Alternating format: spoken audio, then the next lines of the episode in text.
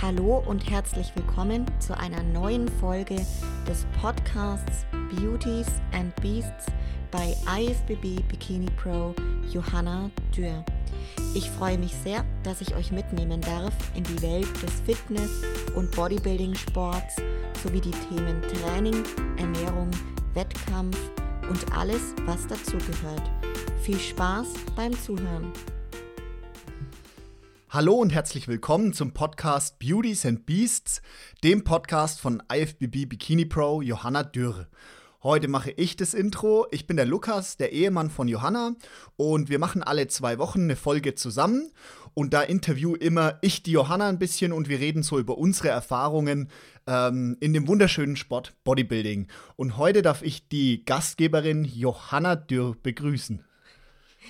Ja, vielen Dank, lieber Lukas. Schön, dass du heute das Intro übernimmst und mich wieder mal interviewst. Ich freue mich sehr auf die heutige Folge, die wir wieder gemeinsam aufnehmen können und ja, hoffentlich ein paar coole Erfahrungen zu ausgewählten Themen mit unseren Hörerinnen und Hörern teilen. Bin schon sehr gespannt und ja, Perfekt, dann steigen wir ein in die Folge. Wir haben ja ähm, vor zwei Wochen schon ähm, aufgerufen, dass ihr ein paar Fragen stellt, die euch interessieren rund um das Thema Fitness, Bodybuilding. Und da kamen auch ganz schön viele Fragen. Wir haben das in der vorletzten Folge ja schon einen Teil von den Fragen beantwortet und machen quasi heute an dem Punkt äh, letztendlich dann weiter. Bevor wir mit den Fragen anfangen, ähm, haben wir aber im letzten Interview ja auch diese zehn Fragen an deinen Gast gemacht, damit die Zuhörerinnen und Zuhörer den Gast beziehungsweise ja die, die Gästin, sagt man das so? Ich bin mir immer nicht unsicher. Also ich will da auch immer die weibliche äh, Formulierung von Gast wählen und dann jedes Mal habe ich das Problem, dass es mir nicht einfällt, wie man das, also ob es das überhaupt gibt. Also auf jeden Fall, wir haben zehn Fragen der Person gestellt, damit die Zuhörerinnen und Zuhörer da ein bisschen einen Eindruck bekommen und wir haben das bei dir in dem Podcast noch gar nicht gemacht. Deshalb haben wir uns heute überlegt zu Beginn, dass wir mal zehn Fragen an die Johanni stellen. Und Johanna hat die Fragen auch nicht gesehen, also wir fangen jetzt ähm, im Prinzip einfach mal an. Johanna, hast du da Bock drauf? Natürlich habe ich da Bock drauf. Bin gespannt, ob du dir was Gutes überlegt hast hier oder wie gut du mich kennst. Johanni, wie schaut's aus? Frühaufsteher oder Langschläfer? Frühaufsteher. Insta oder Facebook? Insta. Sommer oder Winter? Sommer. Musik im Training oder Podcast? Oh, schwierige Frage. Aktuell eher Musik. Freie Gewichte oder Maschine? Freie Gewichte. Training alleine für dich oder mit Trainingspartner? Überleg dir gut, was du jetzt sagst. Alleine für mich. Wie aus der Pistole geschossen. okay, kann man nichts machen. Ja. Netflix oder YouTube? YouTube. Chillen oder Party? Chillen. Wer hätte gedacht? Essen gehen oder kochen? Kochen. Achtung, jetzt kommt süß oder deftig? Definitiv süß. okay. Ja, sehr gut, perfekt. So kriegt ihr auch mal einen kurzen Eindruck so über die Basics von der Johanna. Das meiste habe ich mir so auch schon gedacht bei deinen Antworten. Ja. Perfekt, dann legen wir los. Wir haben Fragen gekriegt rund um das Thema Training im Bodybuilding, Johanna. Und ähm, da möchte ich gerne einfach mal anfangen. Training ist ja der wichtigste Faktor oder einer der wichtigsten Faktoren in unserem Sport. Äh, wie sieht denn eigentlich dein aktueller Trainingssplit ganz genau aus? Ja, also mein aktueller Trainingssplit sieht so aus, dass ich sechs verschiedene Trainingseinheiten habe und es ist im Grunde wie ein Push-Pull-Beine-Split aufgebaut. So kann man sich das vorstellen. Das bedeutet, ich habe drei verschiedene Beineinheiten mit wirklich ganz unterschiedlichen Übungen und drei verschiedene Oberkörpereinheiten. Das unterteilt sich einmal in Push, also sprich Schulter, Brust, Trizeps, Pull, also Rücken und Bizeps, wobei ich den Bizeps gar nicht einzeln trainiere, sondern nur mit dem Rücken mit. Und die Beine, die sind eben auch auf drei Einheiten aufgeteilt. Da ist der Fokus wirklich einmal eher auf der Vorderseite, also auf den Quads, einmal wirklich primär auf der Beinrückseite und einmal wirklich stark auf dem Gluteus. Wobei ich sagen muss, der, die Beinübungen, ja, die, die sind schon stark auf den Gluteus generell aufgebaut. Und es ist bei jeder Beineinheit Minimum ein bis zwei Grundübungen auch mit dabei und sonst auch viele Isolationsübungen. Was noch ganz spannend ist und sich auch unterscheidet zu meinen bisherigen Trainingsplänen, die ich in den letzten Jahren hatte, ist das generelle Trainingssystem dabei. Das heißt also erstmal auch die ja, Häufigkeit der Einheiten in der Woche und die Regenerationsphasen. Ich habe immer zwei Trainingstage am Stück, danach ein Tag Pause, dann wieder zwei Trainingstage, ein Tag Pause und so wiederholt sich das und dann habe ich quasi vier bis maximal fünf Einheiten in der Woche. Und an den Pausentagen ist wirklich komplette Pause oder ich mache halt Mobilisationsübungen und Faszientraining, was ich wirklich aktuell sehr, ähm, ja, sehr konsequent auch einplane. Cardio habe ich kein extra Cardio aktuell im Plan. Ich gehe viel spazieren und bewege mich so halt relativ kontinuierlich, sodass ich ähm, ja da auch auf jeden Fall fit bleibe. Ähm, Cardio wird dann erst wieder, denke ich, zu einem späteren Zeitpunkt reingenommen, wenn es auch in die wirkliche Vorbereitung geht. Ähm, beim Training ist es so, dass ich ja ähm, so eine Art Hit-Training mache ähm, von dem von meinem Coach, der ist da ein großer Fan davon. Das heißt, ich arbeite mit einem schweren Haupttrainingssatz das ist wirklich der Arbeitssatz, in dem im Endeffekt der überschüssige Reiz generiert werden soll und sollte und der Muskel, der gewünscht auch zu treffen ist, getroffen werden soll, damit ähm, ja, der Muskel entsprechend eben wächst danach in der Ruhepause. Das heißt, ich habe einen schweren Arbeitssatz und danach einen leichten Satz, um wirklich sicherzustellen, dass der Muskel gut getroffen worden ist. Das kann man sich in der Praxis so vorstellen, dass ich bei dem schweren Hauptsatz zwischen 8 bis 12 Wiederholungen habe. Und bei dem Lowered Satz, also den etwas niedrigeren Satz, da habe ich mal dann zwischen 10 bis 15 Wiederholungen. Und natürlich äh, habe ich ein paar Vorbereitungssätze, weil klar, ich muss ja erstmal die Muskeln entsprechend aufwärmen, um dann auch den gewünschten Muskel zu treffen und den schweren Satz machen zu können. Ja, hatte ich wirklich äh, zuvor auch noch nie so gemacht. Da hatte ich eigentlich eher immer ein bisschen klassisch, so dieses Hypertrophie, Muskelaufbautraining, drei bis vier Sätze im Bereich von zehn bis zwölf Wiederholungen gemacht. Und äh, muss sagen, dass ich damit jetzt hat ja schon bereits seit Ende Oktober trainiere, das heißt über neun Wochen jetzt und muss sagen, ich merke wirklich schon richtig starke äh, Fortschritte. Ich kann mich kontinuierlich wirklich steigern bei den einzelnen Übungen, also sprich, ich mache äh, gute Kraftsteigerungen, äh, Kraftfortschritte und ähm, ja, läuft auf jeden Fall echt sehr, sehr gut. Mhm. Okay, erstmal eine Frage noch zum Anfang. Du hast jetzt drei Beintage die Woche. Das klingt ja im ersten Moment mal richtig, richtig viel. Ähm, warum sind denn das so viele Beintage jetzt bei dir im Training? Muss ich kurz korrigieren. Also es sind drei Beintrainingseinheiten. Allerdings trainiere ich ja maximal fünfmal in der Woche, sodass ich in der Regel zwei Beintrainings innerhalb einer Woche habe. Ja, also zwei Beintrainings innerhalb sieben Tagen. Und der, das dritte von diesem Plan ist dann halt schon wieder in der nächsten Woche. So wiederholt sich das immer.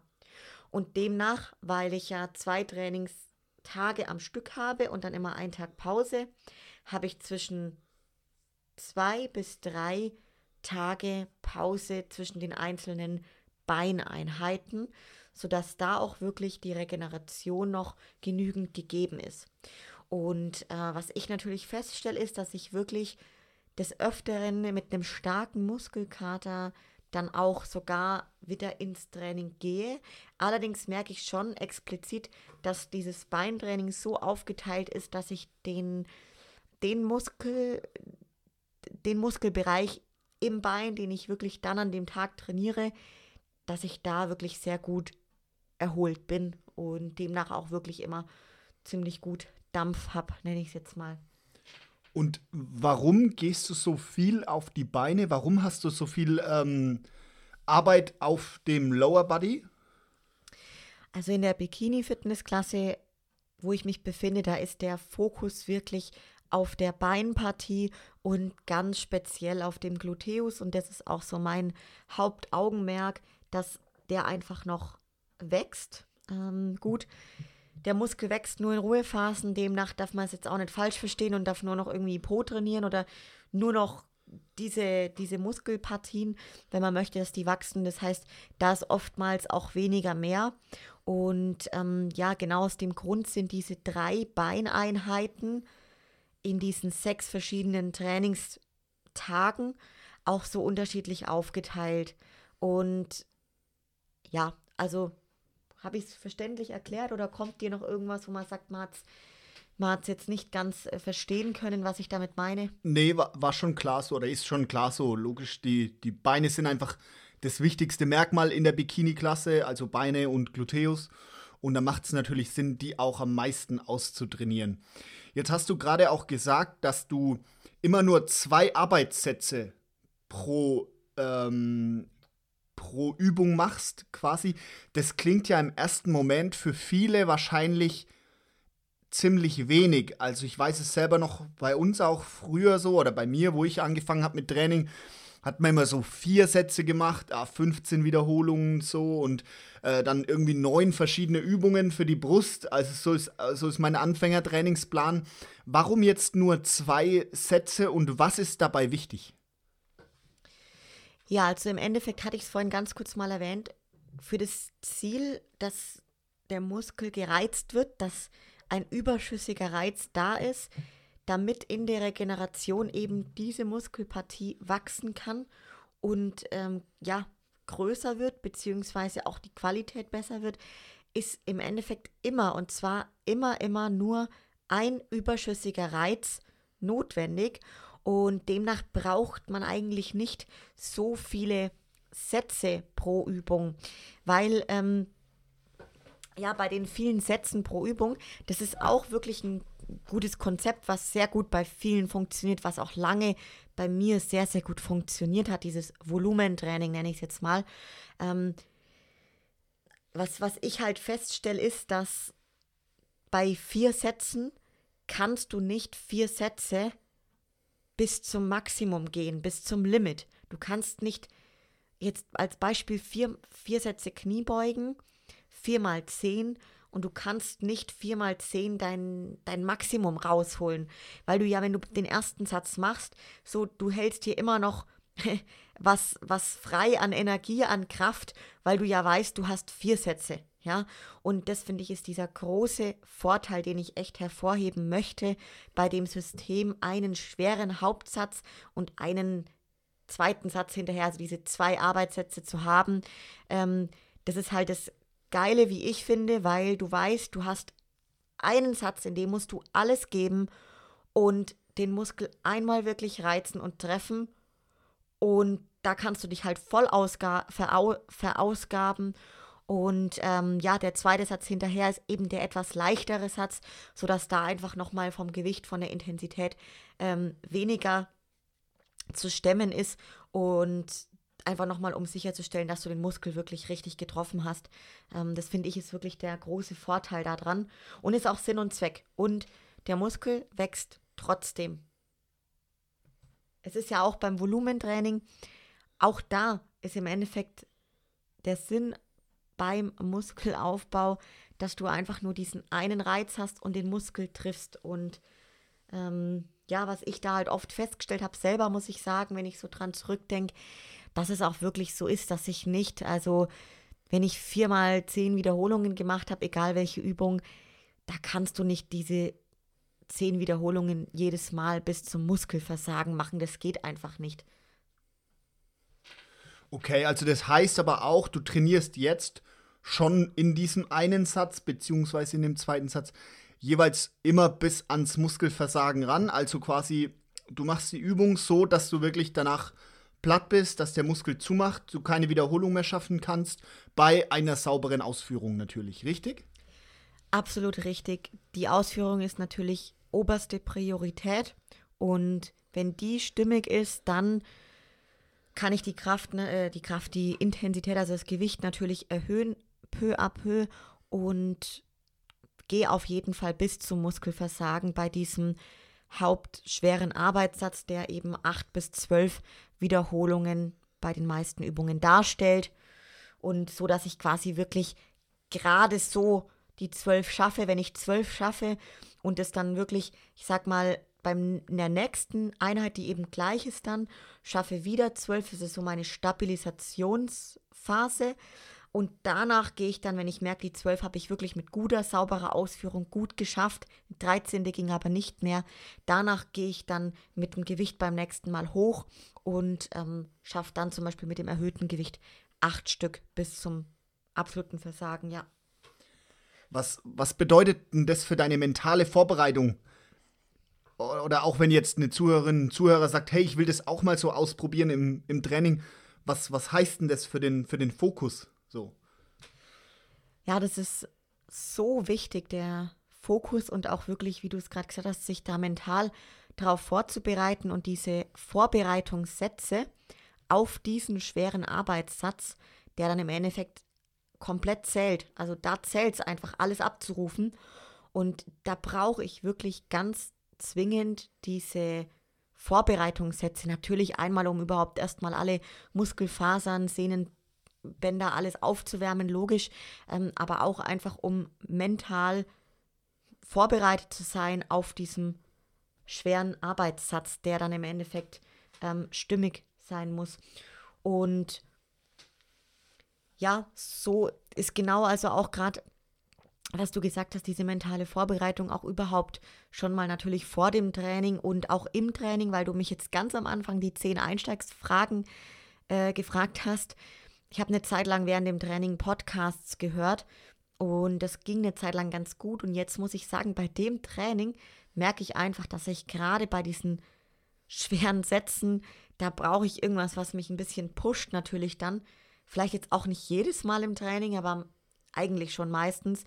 Und da höre ich dann doch lieber einfach Musik und komme so richtig in diesen Modus, in diesen Fokus und ja, alles zu geben.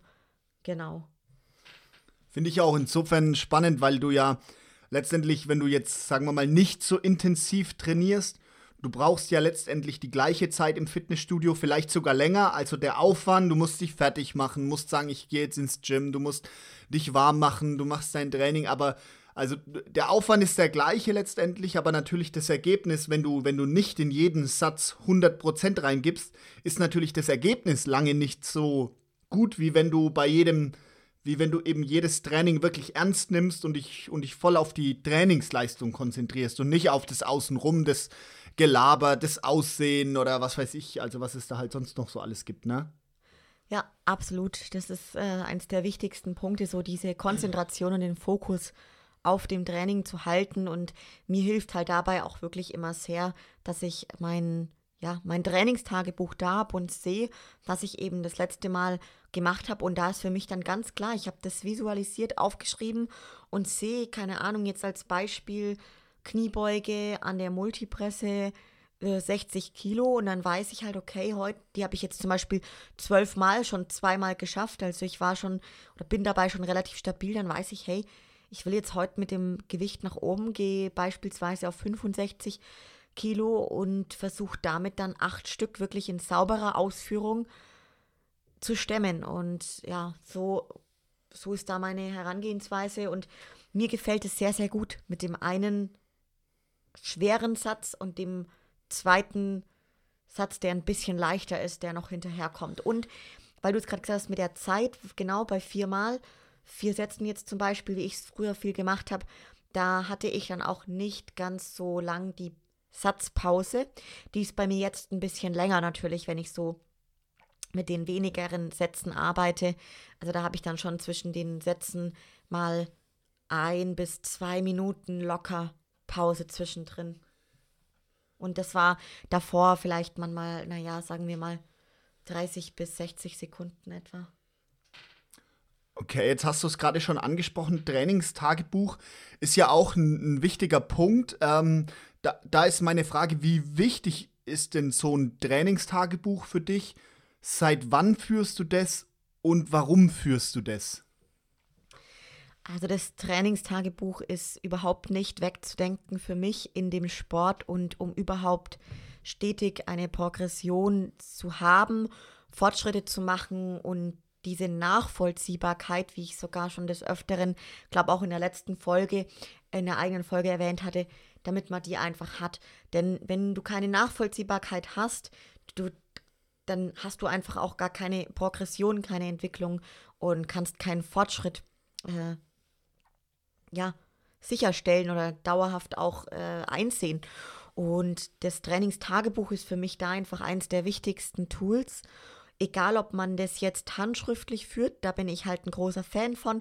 Viele machen es sehr gerne auch digital auf dem Handy und haben dann halt kein Büchle oder so. Ähm, kann man ja machen, wie man möchte. Es gibt ja auch Apps dazu. Ich für mein Tag Trainingstagebuch muss ich sagen, ungefähr schon seit meinem ersten Training mit 15 Jahren im Fitnessstudio. Damals hatte ich halt einen Trainingsplan, der war ausgedruckt, eine DIN A4-Seite mit Kästchen drin und ich habe da jedes Mal einen Haken dran gemacht oder halt meine Gewichte eingetragen. Und das führe ich seitdem bis heute durch.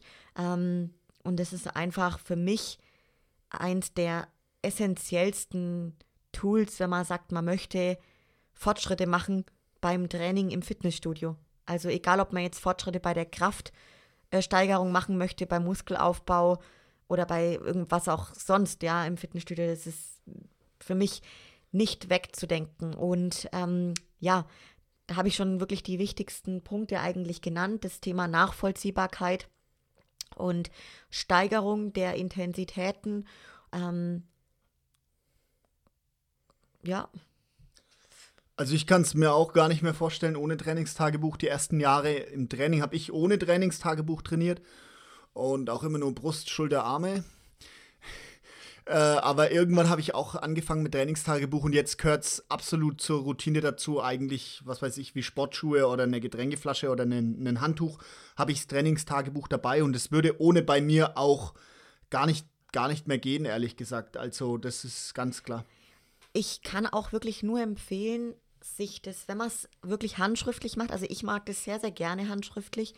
Mein Handy irgendwie, das hat man ja schon die ganze Zeit so oft in der Hand und irgendwie mag ich das einfach so richtig, das Buch in der Hand zu haben, einen Stift da zu haben und es da einzutragen, handschriftlich und mich dann immer jedes Mal richtig zu erfreuen und es ist wie so ein Erfolgserlebnis, wenn ich einfach mehr Gewicht reinschreiben kann und sehe das so gegenübergestellt. Das ist für mich ein Riesenerfolg, ja, dann und das motiviert natürlich enorm und ähm, da empfehle ich wirklich auch, wenn ihr dann sowas noch nie gemacht habt und ihr schreibt euch das, schreibt euch auch, bevor ihr das Training startet, schon eure kompletten Übungen auf.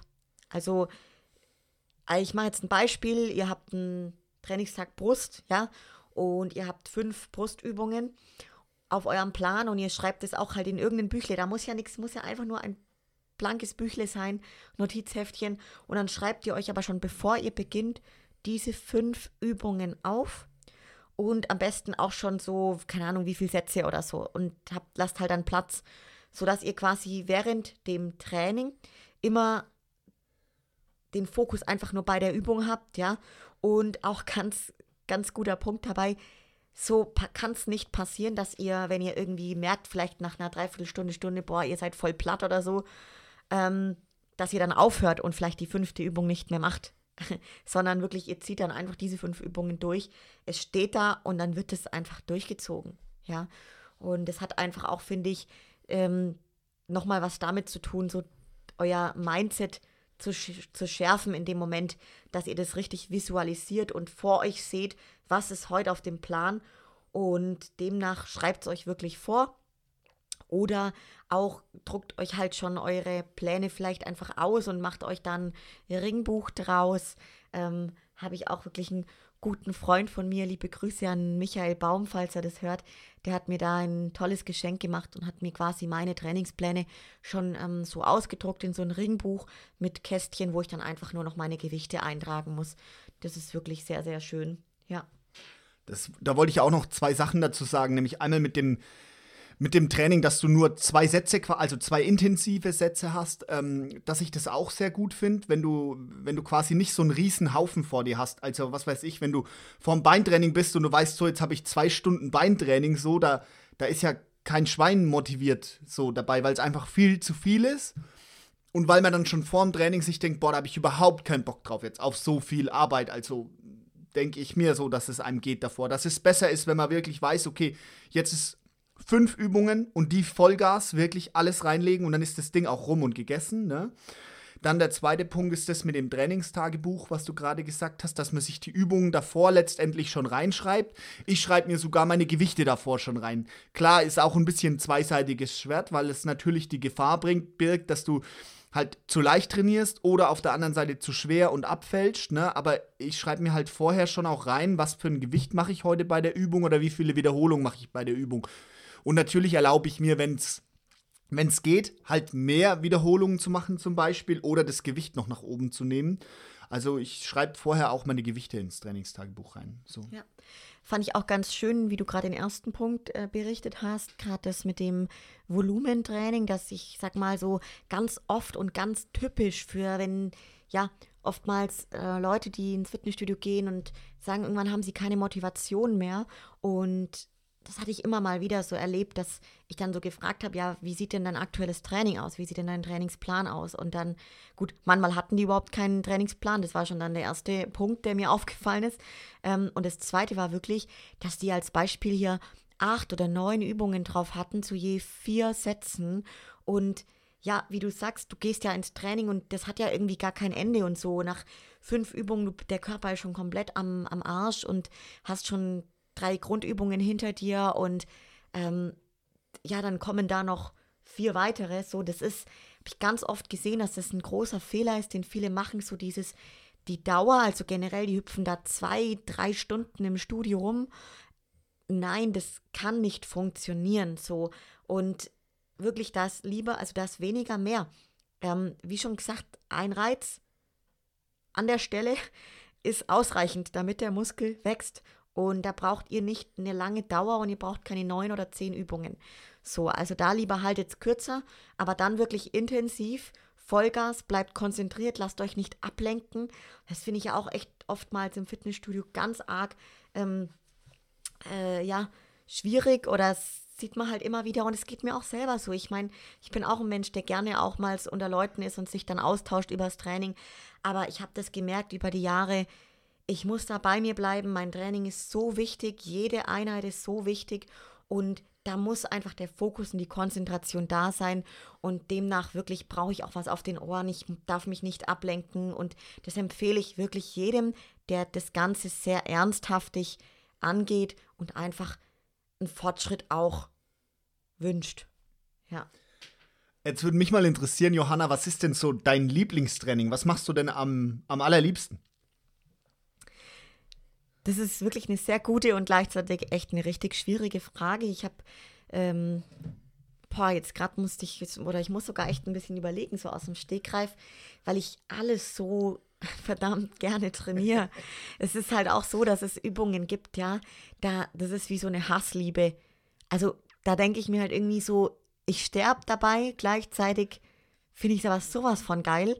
Auch wieder, wenn ich es dann irgendwie geschafft habe. Also ich muss sagen, es fällt mir sehr schwer, mich auf eins zu äh, festzulegen, aber ich liebe schon schweres Beintraining sehr. Um, also, ja. Und was ist jetzt so eine Lieblingsübung, wo du sagst, das ist eigentlich ein bisschen so eine Hassliebe? Definitiv Kniebeugen gehört da dazu. Kreuzheben, rumänisches Kreuzheben.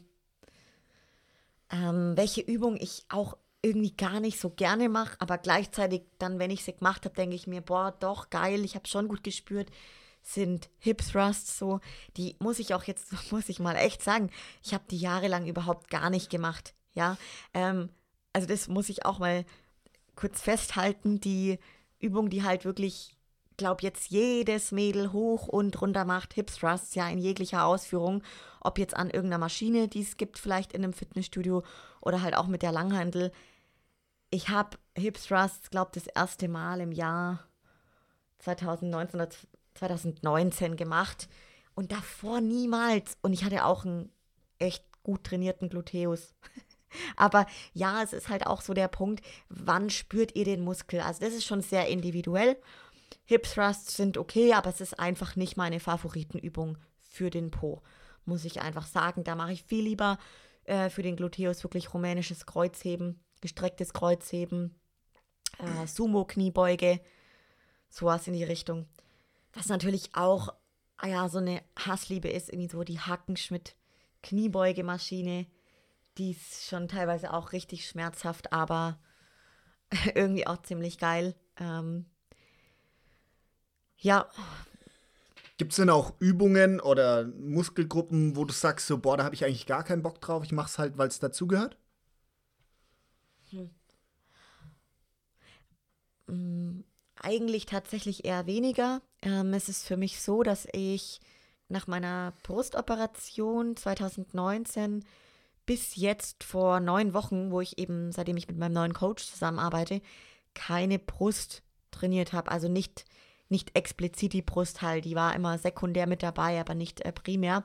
Und jetzt habe ich das wieder mit im Plan, eben in diesem einen Push-Trainingstag mit zwei Übungen und dann habe ich noch so einen Oberkörper-Pump-Tag. Da ist auch eine Übung mit dabei. Und ich mache das schon, also es macht finde ich jetzt, also macht mir jetzt nichts aus, so die Brust zu trainieren. Es ist auch problemlos möglich nach so einer Brustoperation, muss man auch ganz klar sagen. Es ist, ähm, ja, stellt überhaupt kein Problem dar, dass da Implantate drin sind. Ähm, es ist jetzt aber nicht, dass, dass mir das ultra viel Freude bereitet. Da trainiere ich deutlich lieber Rücken, Schulter oder halt auch Beine. Ähm, Bauchtraining mache ich an sich relativ gerne. Ähm, da trainiere ich gerne schwer, schwer den Bauch, also wirklich so Kabelcrunches.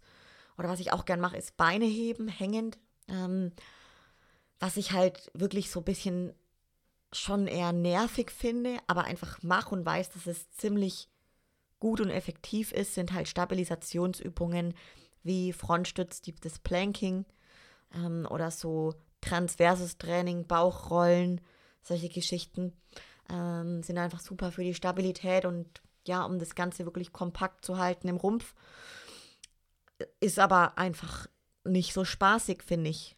Weil du hast dabei halt auch jetzt nicht so die Riesenbewegung, ja, sondern du hältst halt einfach nur stumpf. Und ich finde alles, was man so stumpf hält, irgendwie, das ist für mich so als, ja, wirklich lieben, also ich liebe das Krafttraining an sich und da auch ein Gewicht irgendwie von unten nach oben zu bewegen, das hat so einen Sinn, ja? Also, naja, ist ja auch eigentlich ziemlich stumpf.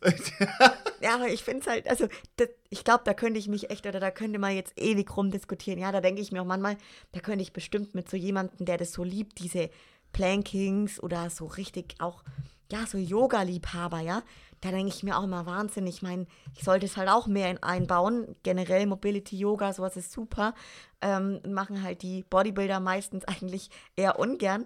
Da denke ich mir auch immer so, das ist für mich so einfach, weißt du, so eine, dann auch so eine Dehnung zu halten, so, das ist so verdammt schmerzhaft. Da mache ich doch lieber zehn Wiederholungen schwere Kniebeuge. Irgendwie hat das für mich so mehr Sinnhaftigkeit, ein Gewicht von unten nach oben zu bewegen. Da ist halt doch eine Bewegung mit dabei, ja. Aber gut, ich glaube, da könnte jetzt, da würden Argumente kommen von jemandem, der das andere halt einfach total liebt, wo ich auch wieder sagen kann, ja, definitiv kann man es irgendwie nachvollziehen. Ähm, da würde ich dich gerne mal fragen, was trainierst du überhaupt nicht gerne? Hm. Also früher war es definitiv Beine. Ich kann mich sehr gut daran erinnern, da kannst du dich vielleicht nicht mehr dran erinnern. Mhm. Aber das hast du ganz zu Beginn, wo du auch noch nicht wirklich Beine trainiert hattest und die wirklich noch aussahen, also schlanker waren wie meine damals auf jeden Fall. da fandest du das Beintraining immer ziemlich mühsam. Ja, brauchen wir nicht drüber reden. Ich habe ja die ersten, sagen wir mal so, wahrscheinlich sieben Jahre oder so überhaupt keine Beine trainiert. Es gab ja auch ein, ein Leben vor der Johanni und da gab es auch ein Leben mal noch vor, äh, ohne Beintraining bei dem, bei dem Lukas Schmidt. Seht ihr mal, was ich ausgelöst habe ich mag nämlich trainierte Beine bei Männern. Ja, also mittlerweile mag ich ja auch Beintraining eigentlich so das Allerliebste mir. Ja, man muss sich ein bisschen hinquälen, natürlich, klar, und schiebt es immer so, oh, scheiße, heute Abend Beine. Aber letztendlich, es macht einfach irre Spaß, weil man kann sich halt richtig verausgaben und ähm, dadurch, dass der Bein, das Bein so ein riesengroßer Muskel ist und einfach ein dickes Bein auch geil aussieht, ähm, so, ja, dadurch finde ich schon eigentlich, dass Beintraining mittlerweile so zu meinen Favorites gehört. Hm, so richtig, was mache ich nicht gerne? ist eigentlich schwierig. Mir macht eigentlich schon auch alles meistens Spaß. Okay, ich habe ja wirklich schon ein bisschen komplexe, was das Thema Bauchtraining zum Beispiel angeht. So da, Stimmt, ja. Äh, das das mache ich eigentlich so gut wie gar nicht. Äh, oder gar nicht. und da habe ich auch nicht, nicht so Bock drauf. Ja, und also wo ich mir jetzt persönlich so halt ein bisschen schwer tue, ist, ist halt zum Beispiel so das Rückentraining oder es sind auch bestimmte Übungen. Irgendwie mein Körper ist nicht so gemacht für, für Kniebeuge zum Beispiel, das, das kann ich nicht. Äh, Bein, Beincurls sitzend ist mein Körper nicht so gemacht dafür. Und was ich halt merke, beim Rückentraining tue ich mir schon schwer, obwohl ich schon lange, lange, lange trainiere, halt wirklich genau den Rücken zu treffen. Da kommt halt immer das klassische Ego auf, auf das Thema Zielmuskulatur treffen halt, da, da bin ich voll betroffen davon, ne? So, natürlich habe ich keine Lust, mit, mit 40 Kilo Rudern am Kabel zu machen, auch wenn ich weiß, okay, da, da treffe ich am allermeisten den Rücken damit so, ne? Aber willst ja auch irgendwie, irgendwie nicht, nicht machen so. Ja, was ich auch immer wieder feststelle und gerade auch zu Beginn von den Trainingsjahren so, dass ich anfangs immer am allerliebsten das trainiert habe, wo halt auch meine Stärke war, ja. Also ich hatte zum Beispiel wirklich so riesen Fortschritte immer gemacht bei der Kraft auch und auch dann schon im Erscheinungsbild beim Rücken. So, das war wirklich von mir eine große Stärke und demnach hat mir das wahnsinnig viel Spaß bereitet, Rücken zu trainieren. Und die Stellen, wo ich eher so Schwächen gesehen habe bei mir, muskulär, da hatte ich zu Beginn immer schon eher nicht so viel Lust drauf. Und dann kann ich euch da draußen wirklich sagen, hat sich irgendwann das Blatt gewendet. Und das kann ich auch wirklich so nur empfehlen, weil bei den Schwächen also wenn ihr auf euch auf die Stärken konzentriert und irgendwann die Schwächen halt trotzdem mit reinnimmt, dann, also, okay, ich mache es anders. Ihr konzentriert euch auf die Stärken und die Stärken werden stärker, dann fallen die Schwächen auch nicht mehr so stark auf. Punkt 1. Und ihr trainiert ja dann trotzdem auch die anderen Muskulat Muskeln mit, die vielleicht ein eher Schwächen sind bei euch. Und dann werden die natürlich auch stärker und die entwickeln sich halt auch weiter über die Jahre. Ihr braucht halt die nötige Ausdauer und Geduld und dann werden auf einmal auch die Stellen, die am Anfang echt schwächer waren, werden stärker und das finde ich dann ist schon auch ein geiler Antrieb so. Und demnach macht mir jetzt mittlerweile wirklich das Beintraining so unfassbar viel Spaß. Das waren früher halt einfach so meine Schwachpunkte, die waren überhaupt nicht geformt. Ähm, mein allererster Coach hat immer gesagt, so ja, so Vicky und die starken Männer, so sahen meine Beine mal aus und ähm, aus so einem Baumstumpf halt irgendwie kann man auch eine schöne Form rauskriegen und äh, das habe ich mir dann mal zur Aufgabe gemacht.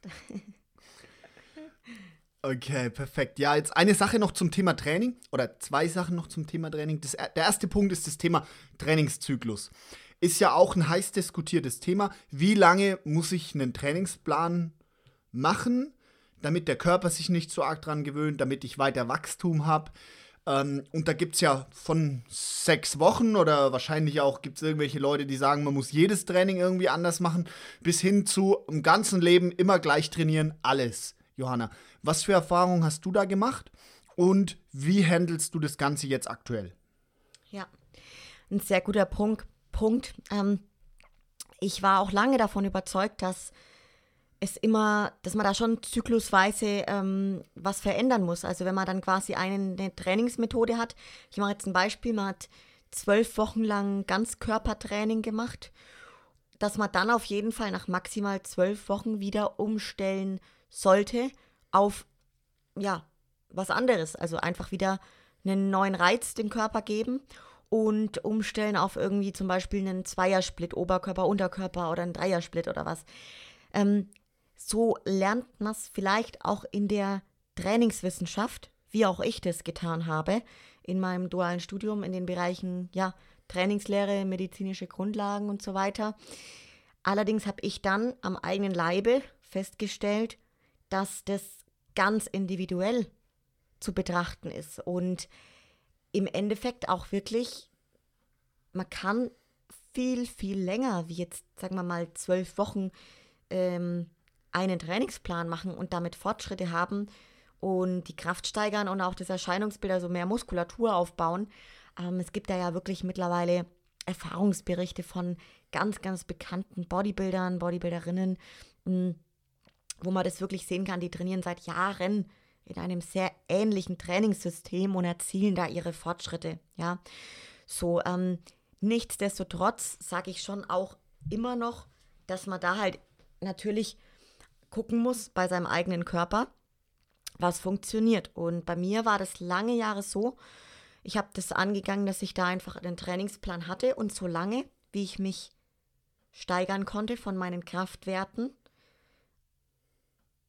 und ich demnach auch vom Erscheinungsbild einfach mich steigern konnte oder weiterentwickeln konnte und dem gewünschten Ziel näher gekommen bin, so lange habe ich den Plan gemacht. Und irgendwann kam ein Plateau. Und wenn das Plateau wirklich nur noch bleibt und du dann nicht mehr weiterkommst, dann gibt es zum einen den Punkt, dass man sagt, okay, mach mal eine komplette Pause, einen Break und mach mal wirklich so eine Art strategische De Degenerationsphase, wo du sagst, gut, ähm, 10 bis 14 Tage überhaupt kein Krafttraining, ja. Ähm, kannst wegen mir ein bisschen Ausdauertraining machen, bisschen dehnen, Mobility schadet nie, ähm, Yoga, solche Geschichten, aber halt wirklich kein Krafttraining. Und oftmals geht es danach doch nochmal richtig weiter und ihr erzielt wieder richtige Fortschritte. Das kann funktionieren. Oder eben, wenn ihr wirklich schon sehr lange Dauer einen Trainingsplan macht und habt euch da wirklich sehr schnell gesteigert oder über einen langen Zeitraum auch wegen mir gesteigert und seid aber irgendwann einfach von den Trainingsintensitäten, und da meine ich jetzt die Intensitäten, einmal das Gewicht, ja, und genauso aber halt einfach auch die Intensität, wie ihr im Training drauf seid und wie ihr den Muskel trefft. Und wenn ihr da einfach ein körperliches Limit erreicht habt von euch, dann gilt es auch mal eine andere, also das Training umzustellen, so und eine andere, ähm, andere Übungen reinzunehmen, um den Körper wieder neu zu reizen. Was ich aber wirklich empfehlen kann, ist nach so einem gewissen Zyklus, Trainingszyklus, dass ihr immer, wenn ihr dann umstellt auf einen neuen Plan, macht ruhig mal zwischendrin echt ein paar Tage, wie ich es gerade schon gesagt habe, Pause. Und da rede ich als eine Person, die das wirklich nicht, der das nicht leicht fällt, so eine Pause zu machen. Vor allem, wenn du quasi die Pause nicht ungezwungen machst, ja, sondern wirklich bewusst. Und ich kann euch sagen, ich wurde damals von meinem ersten Coach wirklich immer dazu richtig aufgefordert, die zu machen, diese sieben bis zehn Tage komplette Trainingspause. Und jedes Mal danach habe ich solche wahnsinnigen Fortschritte gemacht. Und ich wurde so schnell wieder viel stärker. Und ja, der Stoffwechsel lief besser. Also es ist wirklich dann einfach mal eine Break zu machen und dann erst wieder umzustellen auf ein neues Trainingssystem. Das macht immer Sinn. Ja. Ja, so viel kannst du dazu auch ein bisschen was berichten. So, also ich sag mal, wir haben damals doch meistens ja, wir haben schon manchmal über drei bis vier Monate einen Trainingsplan gemacht. Aber meistens, sage ich mal, nach 16 Wochen etwa, haben wir dann schon umgestellt. Ja, ich würde das auch ein bisschen unterteilen. Also es gibt jetzt natürlich, sagen wir mal, zum Beispiel eine Profi-Bodybuilderin wie dich. Bei der ist es sicherlich noch mal was anderes wie jetzt jemand, der einfach normal so für sich trainiert, damit er halt fit und gesund ist und ein bisschen Muskeln aufbauen kann.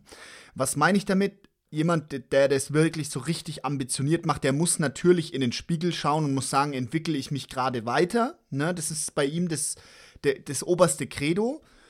Und jemand, der jetzt vielleicht für sich so trainiert, für den ist es natürlich schon auch wichtig, dass er halt den Spaß am Training nicht verliert. Und da denke ich, kann das schon helfen, wenn man regelmäßig sein Training ein bisschen verändert und neue Übungen reinnimmt, alte vielleicht weglässt, einfach damit das nicht zu langweilig und nicht zu eintönig wird. Aber generell würde ich auch eher sagen, dass es besser ist, konstant bei den Übungen zu bleiben, die, einen, die einem Spaß machen und die auch einem Fortschritte bringen. Wie gesagt, mit der Prämisse vielleicht ein bisschen auch das Zielbild dahinter zu berücksichtigen. So würde ich das für mich zusammenfassen. Ja, Johanna, abschließend zum Thema Training. Wie ist es bei dir? Gibt es denn auch mal Tage, wo du sagst, boah, ich habe überhaupt keinen Bock heute auf Training? Und wenn ja, wie gehst du damit um? Also ich muss sagen, gibt es wirklich ganz arg selten bei mir tatsächlich. Ähm, das gibt es wirklich selten bei der Johanna, gell? Also die sagt es nicht einfach so, sondern es ist wirklich so. Ich versuche gerade wirklich äh, sehr ehrlich auch zu mir selber zu sein, aber ich kann mich jetzt gar nicht daran erinnern, dass das, dass das irgendwie, ähm, ja, dass, dass es wirklich so richtig bewusst mir jetzt äh, bei mir mal aufgefallen ist, dass ich keine Lust habe aufs Training. Ähm, ich hatte ja mal eine Folge gemacht, so nach meinem Profisieg, dass es da mir generell nicht so gut ging, ja, und ich so ein Tief hatte. Und da ähm, war das eher so ein bisschen ein Kampf, aber eher habe ich mich da ins Training reingestürzt, weil ich eben sonst nicht so wusste, was gerade los ist. Und da war das teilweise echt ein hart, aber da war mein zentrales Nervensystem einfach sowas von am Ende. ähm, ansonsten gibt es eigentlich kaum. Äh, natürlich gibt es schon, dass ich manchmal halt mich vor einer Trainingseinheit ein wenig schlapp fühle so und mir denke so, boah, jetzt äh, heute Beine und richtig Vollgas und ja, ähm, wobei ich dann echt nur sagen kann, einfach rein anfangen und nach den ersten paar Sätzen, da läuft es von alleine. Und dann kommt bei mir einfach mit dazu, das Training ist mittlerweile so eine Routine. Ich mache euch ein Beispiel. Ich denke, jeder von euch da draußen wird sich frühs einmal die Zähne putzen und vermutlich auch abends vorm Schlafen gehen, ja. Und genauso ist es bei mir mit dem Training. Also ich mache mir da auch keine Gedanken mehr drüber, so, äh, habe ich heute Lust ins Training zu gehen oder nicht, so.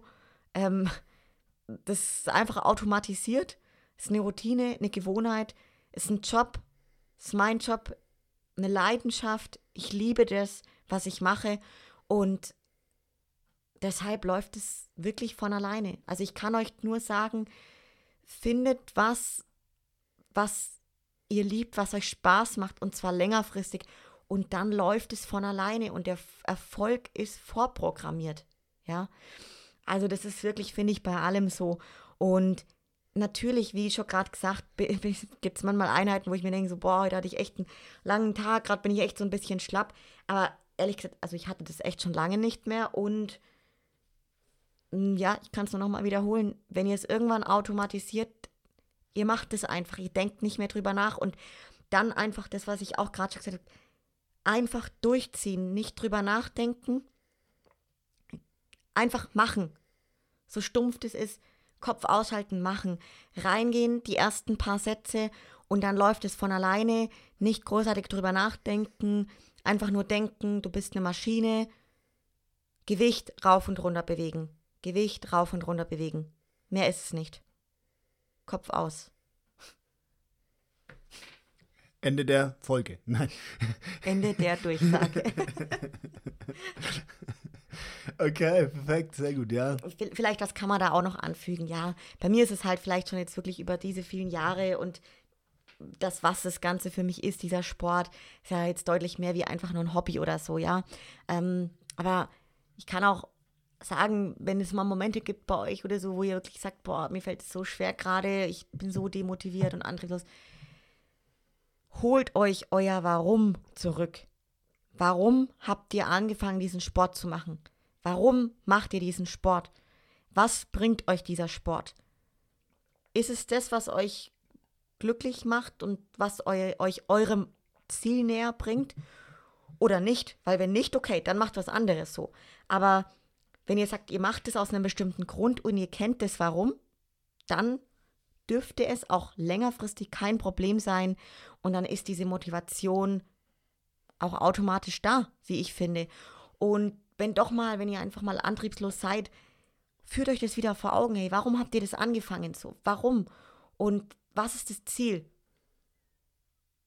Guckt auf das Ziel, fokussiert das, fangt an und dann kommt ihr wieder da rein. Auch wenn ihr mal ein gewisses Antriebstief habt, ja. Einfach wieder anfangen und sobald die Kontinuität wieder automatisiert ist, die Gewohnheit da ist, läuft es auch wieder. Okay, voll spannend. Alles rund um das Thema Training, ja. Zum guten Training gehört ja auch oft ein Coach, Johanna. Und das wäre so der zweite Schwerpunkt, zu dem Fragen noch kamen. Alles rund um das Thema Coach, Coaching. Verlass mal also so ein bisschen den Bereich Training, geh mal in den Bereich Coach und Coaching rein. Wie sah denn bisher in deiner sportlichen Vergangenheit die Zusammenarbeit mit Coaches aus? Wie hat sich das so entwickelt? Ja, ich hatte ja die ersten Jahre lang ähm, in dem Sport einen Coach, den Clemens Riefer, und der hat mich zu diesem Sport geführt und mich ja die ersten Jahre begleitet.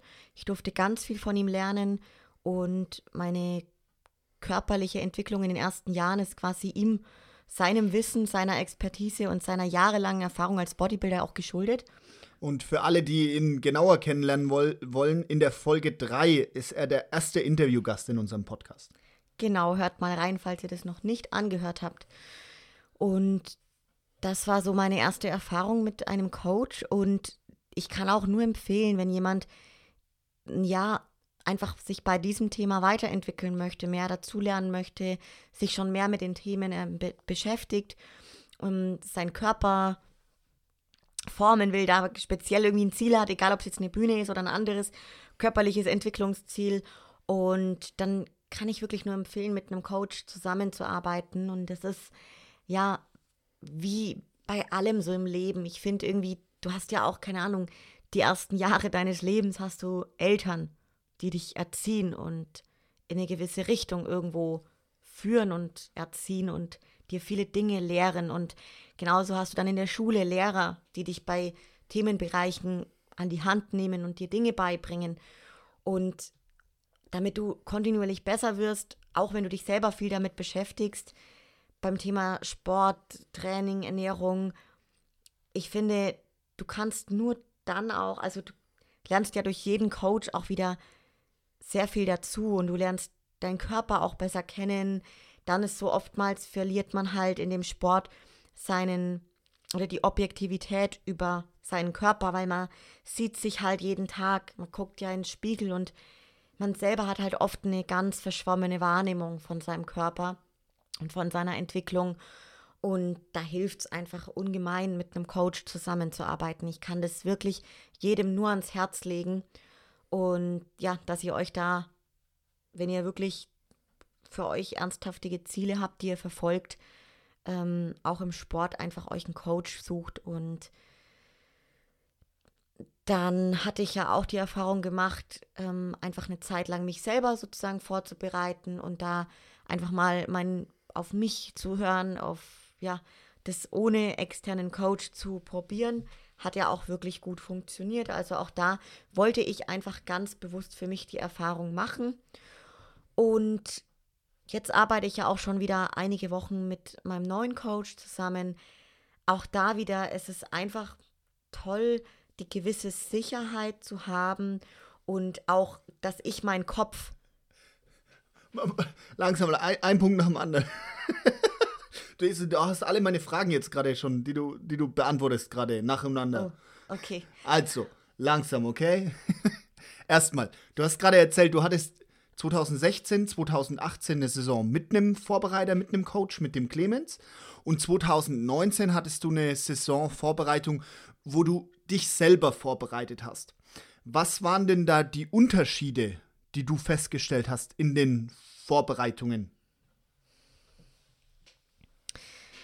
Ja, es ist eine sehr gute Frage und gleichzeitig fällt sie mir gar nicht so leicht zu beantworten, weil ich habe natürlich dadurch, dass ich ja so viel gelernt habe in den Jahren mit meinem Coach, habe ich im Endeffekt ja das, was ich gelernt habe, auch dann umgesetzt weiterhin, wo ich mich selber halt vorbereitet habe.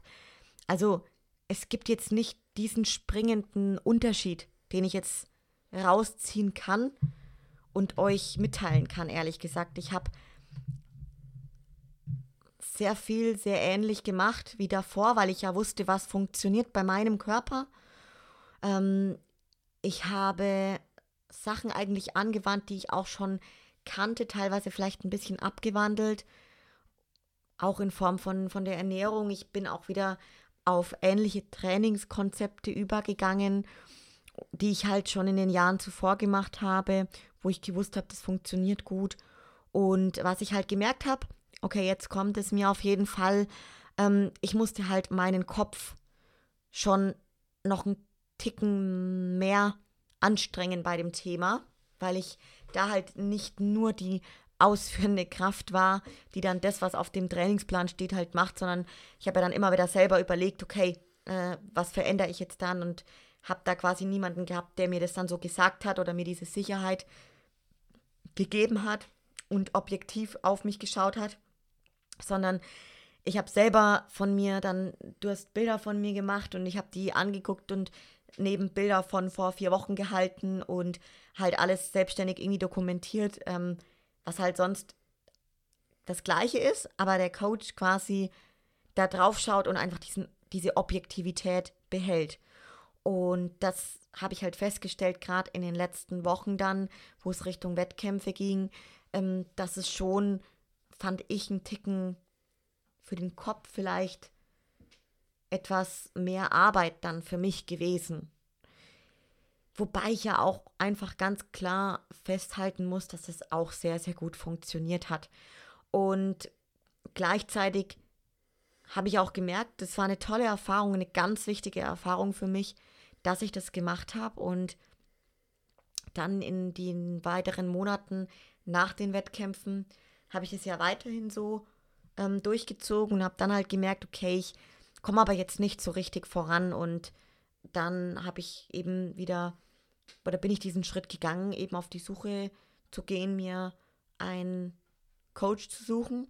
Und ich muss sagen, auch an der Stelle, ich habe bewusst dann auch mal nach, ja, in alle verschiedenen Richtungen geguckt, was es für Coaches so gibt und ähm, ja, habe da ein paar Erfahrungsberichte mir eben dann auch angehört und um eben zu schauen, wer, wer ist für mich passend, ja. Äh, was mir auch noch einfällt dazu mit dem, äh, mit dem Clemens, der war ja von Anfang an auch wirklich dran interessiert und hat auch immer gesagt, hey, ich, ich will, dass ihr das selber könnt. Ich will, dass ihr selber das Auge dafür entwickelt, in den Spiegel zu schauen und zu erkennen, was muss ich jetzt als nächstes machen.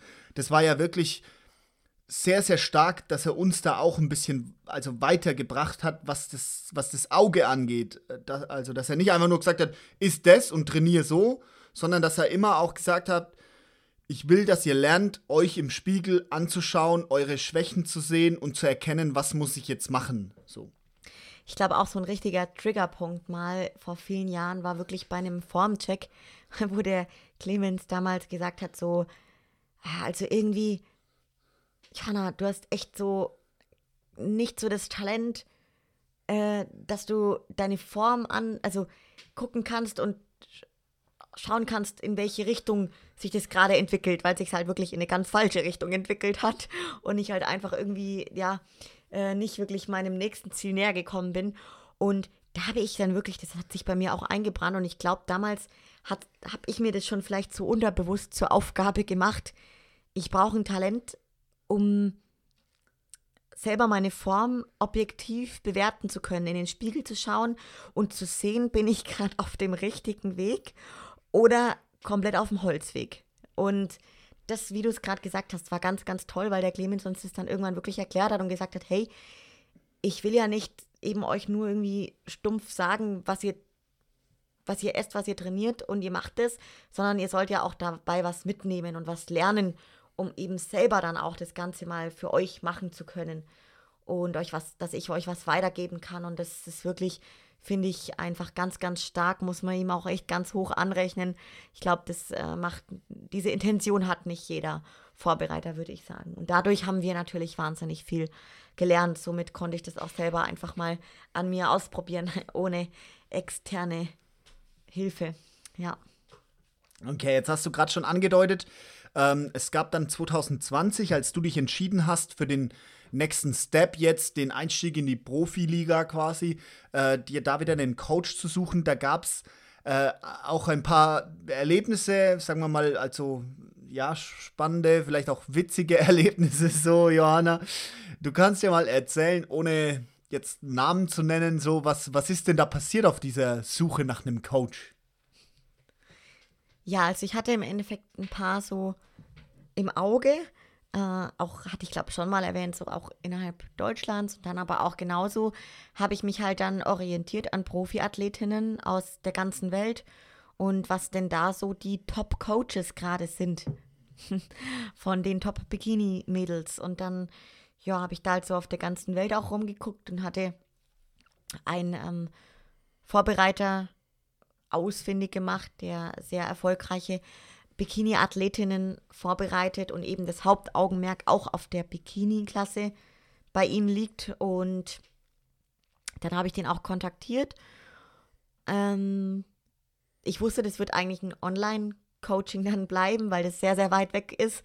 Und ja, da war eigentlich das, was ganz äh, verrückt war, dann, dass ich darum gebeten habe, ob man vielleicht mal so einen Skype-Call machen kann, damit man halt einfach auch merkt, passt irgendwie die Sympathie ja, weil man muss sich ja irgendwie auch so generell so vom Menschlichen her, das Zwischenmenschliche muss für mich halt einfach passen. Das ist mir ganz wichtig, dass viele Menschen wahnsinnig viel Ahnung haben und echt Expertise, das ist mir klar, aber es muss halt auch so zwischen mir und ihm stimmen oder mir und ihr. Und dann habe ich da eben drum gebeten, um so einen äh, Skype-Call oder FaceTime-Call. Und dann hat mir derjenige gesagt, das kostet 400 Dollar. Und ja. Also nicht das Coaching kostet 400 Dollar, sondern der Skype-Call. Genau. Um mal zu schauen, stimmt die Chemie. ja, ja. Ja, und dann dachte ich mir, okay, wow. So, und ich, puh, ja, das war, das war schon ziemlich crazy. Und dann dachte ich mir, okay, also ich bin wirklich für etwas, was mir sehr viel bedeutet und sehr viel wert ist auch. Und ich meine, ich bin ja dran auch dran interessiert, längerfristig mit einem guten Coach zusammenzuarbeiten. Ich bin jetzt in der, äh, auf einem Profiniveau und da ist es mir völlig, bin ich auch total bereit, eben einen gewissen Betrag auch zu investieren. Und dann dachte ich mir aber schon, okay, also jetzt für so ein vorbereitendes, kurzes Skype-Calling, dass man einfach mal guckt, ob die Chemie passt zwischen uns, 400 Dollar, das ist es mir einfach nicht wert. Und ja, solche Erlebnisse hatte ich und ich habe dann halt auch weitergeguckt und bin aber ja relativ schnell dann auch auf meinen jetzigen Coach gekommen. Ja, war ja auch ganz gut so letztendlich. Äh, jetzt bist du ja sehr zufrieden mit dem Stefan, mit dem Stefan Kienzel. Der war ja schon zweimal bei dir im Podcast sogar. Daher, glaube ich, brauchen wir jetzt nicht mehr so tief drauf eingehen, warum du dann zu ihm gekommen bist, wie jetzt letztendlich so die Zusammenarbeit äh, mit ihm entstanden ist. Eine ganz wichtige Frage ist, ist denn, ja, wie war das für dich, als du deine, als du die Verantwortung für deinen Körper in fremde Hände gegeben hast? Also es war wirklich richtig gut. Richtig gut ist eigentlich sehr untertrieben tatsächlich, ich muss sagen, ich glaube, in mir hat irgendwie alles danach geschrien, dass, dass ich meinen Kopf mal ausschalten kann und einfach in mancher Hinsicht einfach nur noch Sachen umsetzen muss, so weil ich mein, das Ding ist ja, ich weiß ja sehr, sehr viel selber. Ich kenne mich ja wirklich sehr, sehr gut aus, ja. Sei es jetzt mit den, mit, mit der Ernährung oder mit dem Training. Und ich habe ja auch sehr, sehr viel wirklich richtig gemacht. Ähm, ich habe mich einfach richtig gefreut darauf, dass da jetzt jemand ist, der auf mich guckt, der die gleiche Vision wie ich hat und der mich dabei unterstützt, noch besser zu werden, damit ich einfach ein bisschen meinen Kopf ausschalten kann und diese Energie in diese Umsetzung geben kann. Ja, und mir einfach keine Gedanken mehr um die strategische Planung zu machen so und ja, das hat wirklich total gut getan. Also ich muss sagen, ich bin aber auch ein Mensch, der, also ich würde ich würd das jetzt so behaupten von mir, ich gehe mit meinem Vertrauen sehr großzügig um und auch da jetzt natürlich, da habe ich direkt gemerkt, da passt halt diese, diese Chemie zwischen uns und demnach habe ich ihm halt auch zu 100% direkt vertraut und das muss auch ganz, ganz wichtig, wenn ihr auf der Suche seid nach einem Coach, das muss für euch passen. Und da finde ich, ist oftmals auch so dieses erste, dieses erste Aufeinandertreffen, sei es jetzt über einen Telefonat, über einen Videocall, wie auch immer, oder auch face-to-face, -face, das muss irgendwie stimmig sein und ihr müsst mit demjenigen warm werden und ihr müsst euch geborgen fühlen und sicher fühlen und vertraut.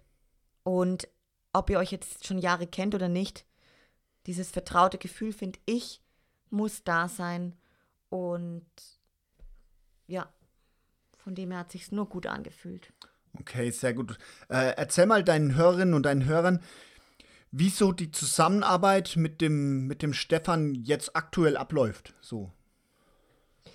Ja, also es ist so, dass wir uns noch nie persönlich gesehen haben, der Stefan und ich. Ursprünglich ähm, wollten wir das natürlich sehr gerne machen. Der kommt aus Österreich, aus Wien und Wien ist ja wirklich auch eine super schöne Stadt und ich wäre sehr gerne auch schon mal vor Ort gewesen. Ähm, da ist halt die aktuelle Situation jetzt einfach so, wie sie ist und demnach haben wir das halt ein bisschen verschoben.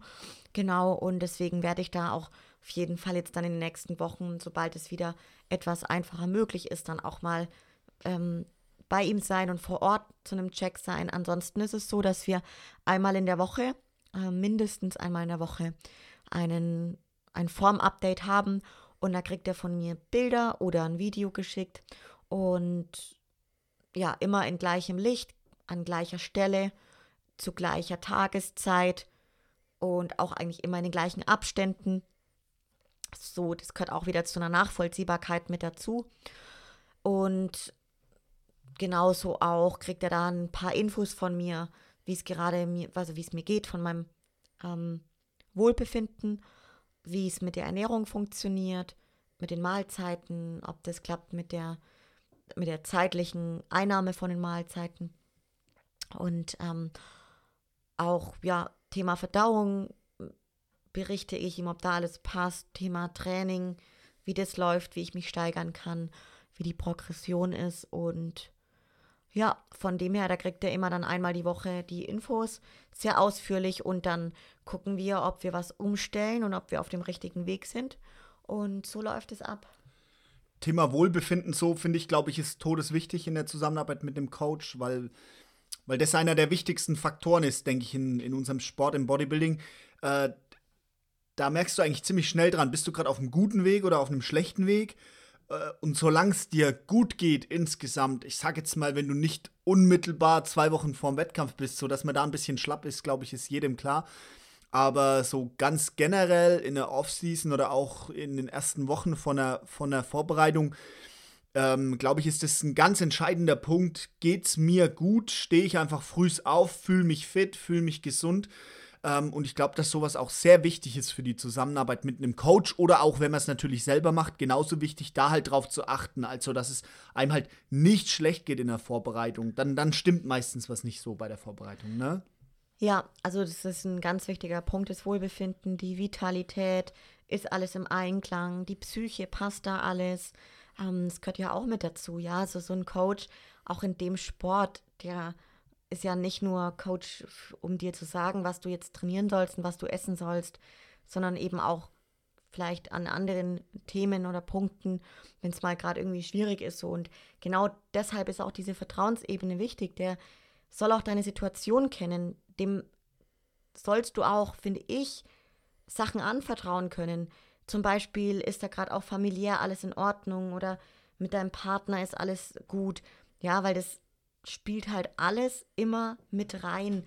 Und Thema Stress auch. Oder hast du gerade irgendwie beruflich oder privat in Stresssituationen und ist es da vielleicht gerade wichtig, irgendwie auch das deshalb irgendwie gerade vielleicht das Training wegen runterzufahren, Break einzulegen. Also wirklich super, super wichtig. Und es kamen eben sehr viele Fragen zum Thema auch, wie finde ich den richtigen Coach? Und ähm, ja, da gibt es halt wirklich ähm, Langsam machen wir gleich noch, okay? okay? Eins nach dem anderen. Eine, ich will noch eine Sache fragen zur Zusammenarbeit von dir und dem Stefan. Wie macht ihr das jetzt über die Entfernung? Wie stellst du sicher, dass du im Training auch die Sachen so umsetzt, wie das jetzt ein Stefan sich vorstellt? Oh ja, das ist ein guter Punkt. Ähm, ich habe ja noch nie mit Stefan eben zusammen trainiert und es ist so, dass zum Beispiel gerade an muskulären Schwachstellen bei mir, wie zum Beispiel der Schulter, da ist es so, dass ich dem Stefan auch schon das ein oder andere Trainingsvideo geschickt habe von der Ausführung der Übung, damit er sehen kann, führe ich die Übung richtig aus und treffe ich wirklich die Zielmuskulatur, wie sind meine Bewegungsabläufe. Und ja, so funktioniert es auch über die Entfernung wunderbar, dass ich im Endeffekt dann eine Übung abfilme für ihn und er dann halt sagt, hey, super oder keine Ahnung, nimm die Spannung aus dem Nacken raus, damit du mehr die Schulter triffst, bleib mit der Brust am Polster, keine Ahnung. Also das kann auch wirklich über diese Ferne sehr, sehr gut funktionieren. Also lasst euch da nicht abschrecken davon, wenn jetzt ein Coach nicht direkt um die Ecke von euch wohnt. Ja, ähm, das sind wir auch wirklich. Obwohl es ja mittlerweile an jeder Ecke einen Coach gibt, ne? ja, muss man ja auch sagen, definitiv. Also das kann, ich kann es euch nur sagen, jetzt von den letzten neun Wochen, es kann wirklich so wunderbar auch funktionieren und ihr könnt Trainingsvideos machen, abschicken, ihr könnt Formvideos machen, abschicken und also da sind wir mittlerweile glücklicherweise durch die Digitalisierung auch in der Lage, das wirklich auf Entfernung gut zu gestalten. Welche Ziele habt ihr zwei denn jetzt für deine kommende Saison äh, 2021 festgelegt? Also wir haben das Profidebüt ja schon geplant, da habe ich ja schon viel davon berichtet. Ähm, aber jetzt gerade so in, auf meinen Körper, jetzt von der Entwicklung auf jeden Fall will ich jetzt halt in dieser Improvement-Aufbausaison, sind jetzt noch zehn Wochen, auch an meinen bestimmten Stellen arbeiten, die wichtig sind in meiner Bikini-Klasse. Und das ist halt Hauptaugenmerk schon die Beine und der Gluteus, dass da ein bisschen mehr Fleisch rankommt, ein bisschen mehr Volumen und auch in den Schultern und sich das muskulär einfach in einem stimmigen Gesamtbild entwickelt. Ähm, demnach will ich einfach noch ein paar äh, Kilos zunehmen, auch ja. Und das, da sind wir gerade wirklich auf einem sehr, sehr guten Weg. Gleichzeitig äh, soll einfach mein Wohlbefinden dauerhaft ähm, gut sein. Es soll mir gut gehen und ich, ähm, ja, soll quasi so insgesamt auch von der hormonellen Situation einfach dauerhaft im Einklang sein. Und da befinden wir uns gerade wirklich in einem oder auf einem wunderbaren Weg. Ähm, ich hatte es auch schon mal erwähnt, dass ich immer regelmäßig auch gucke, ob so beim Blutbild alles stimmig ist. Und das ist wirklich, also auch laut meinem Blutbild bin ich noch nie in den letzten Jahren so gesund gewesen, wie ich es aktuell bin. Das ist echt wirklich schön, ja. Okay, perfekt. Jetzt kommen wir zu den Zuhörerinnen und Zuhörern, Johanna. Ähm, bevor wir mal schauen, was ist wichtig beim richtigen Coach, erstmal die Frage, wer braucht denn überhaupt einen Coach und wer braucht keinen Coach? Ja, ich denke, es kommt immer auch auf das Ziel drauf an und natürlich auch, ob ihr es schon mal ausprobiert habt, da selber hinzukommen, dem Ziel näher zu kommen, Fortschritte macht und ihr das ihr euch selber einlesen könnt. Also ich meine, ja, wieso nicht mal selber probieren so? Wobei ich halt schon sagen kann, dass ein Coach mit einer gewissen Expertise ähm, natürlich eine Abkürzung sein kann und das ganz oft auch ist, weil der hat ja viele Erfahrungen vermutlich schon gemacht, entweder am eigenen Körper erlebt oder halt mit seinen Athleten und Athletinnen. Und demnach, wenn ihr da wirklich ein konkretes Ziel habt, dann würde ich jetzt mal echt pauschal sagen, holt euch immer einen Coach. Ja, und dann kommt ihr vermutlich doch ein bisschen schneller eurem Ziel näher und könnt euch weiterentwickeln und dazulernen. Heißt ja nicht, dass ihr euch nicht selber noch nebenher selber in den Themen schlau machen könnt und Erfahrung sammeln könnt. Aber so, glaube ich, ist es immer doch nochmal der, der bessere Weg, würde ich behaupten, ja. Und war das, war das die Frage? Habe ich sie komplett beantwortet? Ich bin mir gerade nicht ganz sicher. Ja, schon. Ich, ich wollte auch halt noch sagen, jetzt zum Beispiel, wer braucht keinen. Also, wenn jemand sagt, ich hole mir einen Coach, weil dann bin ich motiviert, meine Ziele zu erreichen, ähm, da, da sage ich, wird es schwierig. Also, wenn du nicht selber die Power und den Dampf aufbringst, was für dich und für deinen Körper zu machen, dann wird es auch schwierig mit einem Coach. Da wird zwar der erste Impuls da sein, ja, ich will jetzt richtig durchstarten und ich will Vollgas geben und so, aber äh, also jemand externes kann euch nicht äh, dazu motivieren, das durchzuziehen. Also wer da auf externe Hilfe hofft zum Thema Motivation und Disziplin, das wird schwierig. Oh ja, das ist ein richtig guter Punkt. Da hast du recht. Tatsächlich auch ein, ein Coach. Das ist ja jetzt nicht so, äh, das kann ich jetzt auch sagen, so dass da jetzt jede Woche irgendwie was komplett umgestellt wird und wieder was neu erfunden wird und wieder was Neues auf dem Plan steht. Nee, also das ist einfach nicht so. Und das ist aber auch nicht Sinn und Zweck so, sondern ähm, der Impuls ist da und die, die regelmäßige, die Regeln, wie soll man sagen, der regelmäßige Check, dass man auf dem richtigen Weg ist. Aber umsetzen und durchziehen müsst ihr es halt immer selber. Das ist ja bei allem so, ja. Und das ist stimmt, da hast du recht, ja, viele erhoffen sich da, derjenige, keine Ahnung, hat irgendwelche Wundermittel oder Wunder, Wunderpläne, aber die gibt es halt einfach nicht und das Rad wird einfach auch nicht neu erfunden, sondern im, unterm Strich müsst ihr immer machen. So schaut's aus. Welche Tipps hast du denn jetzt für deine Zuhörerinnen und Zuhörer, die auf der Suche nach einem Coach sind? Wie findet man denn einen richtigen, den richtigen Coach? Oder die richtige Coachin? Also wenn ihr da wirklich ähm, auf der Suche seid, dann geht auf Leute zu, die dem, dem Ziel, wo ihr habt, vielleicht entsprechen. Also Beispiel, ein Mädel sagt, ich möchte gern auf eine Bühne, ich möchte in einer Bikini-Klasse mal einen Wettkampf machen, das ist mein Ziel.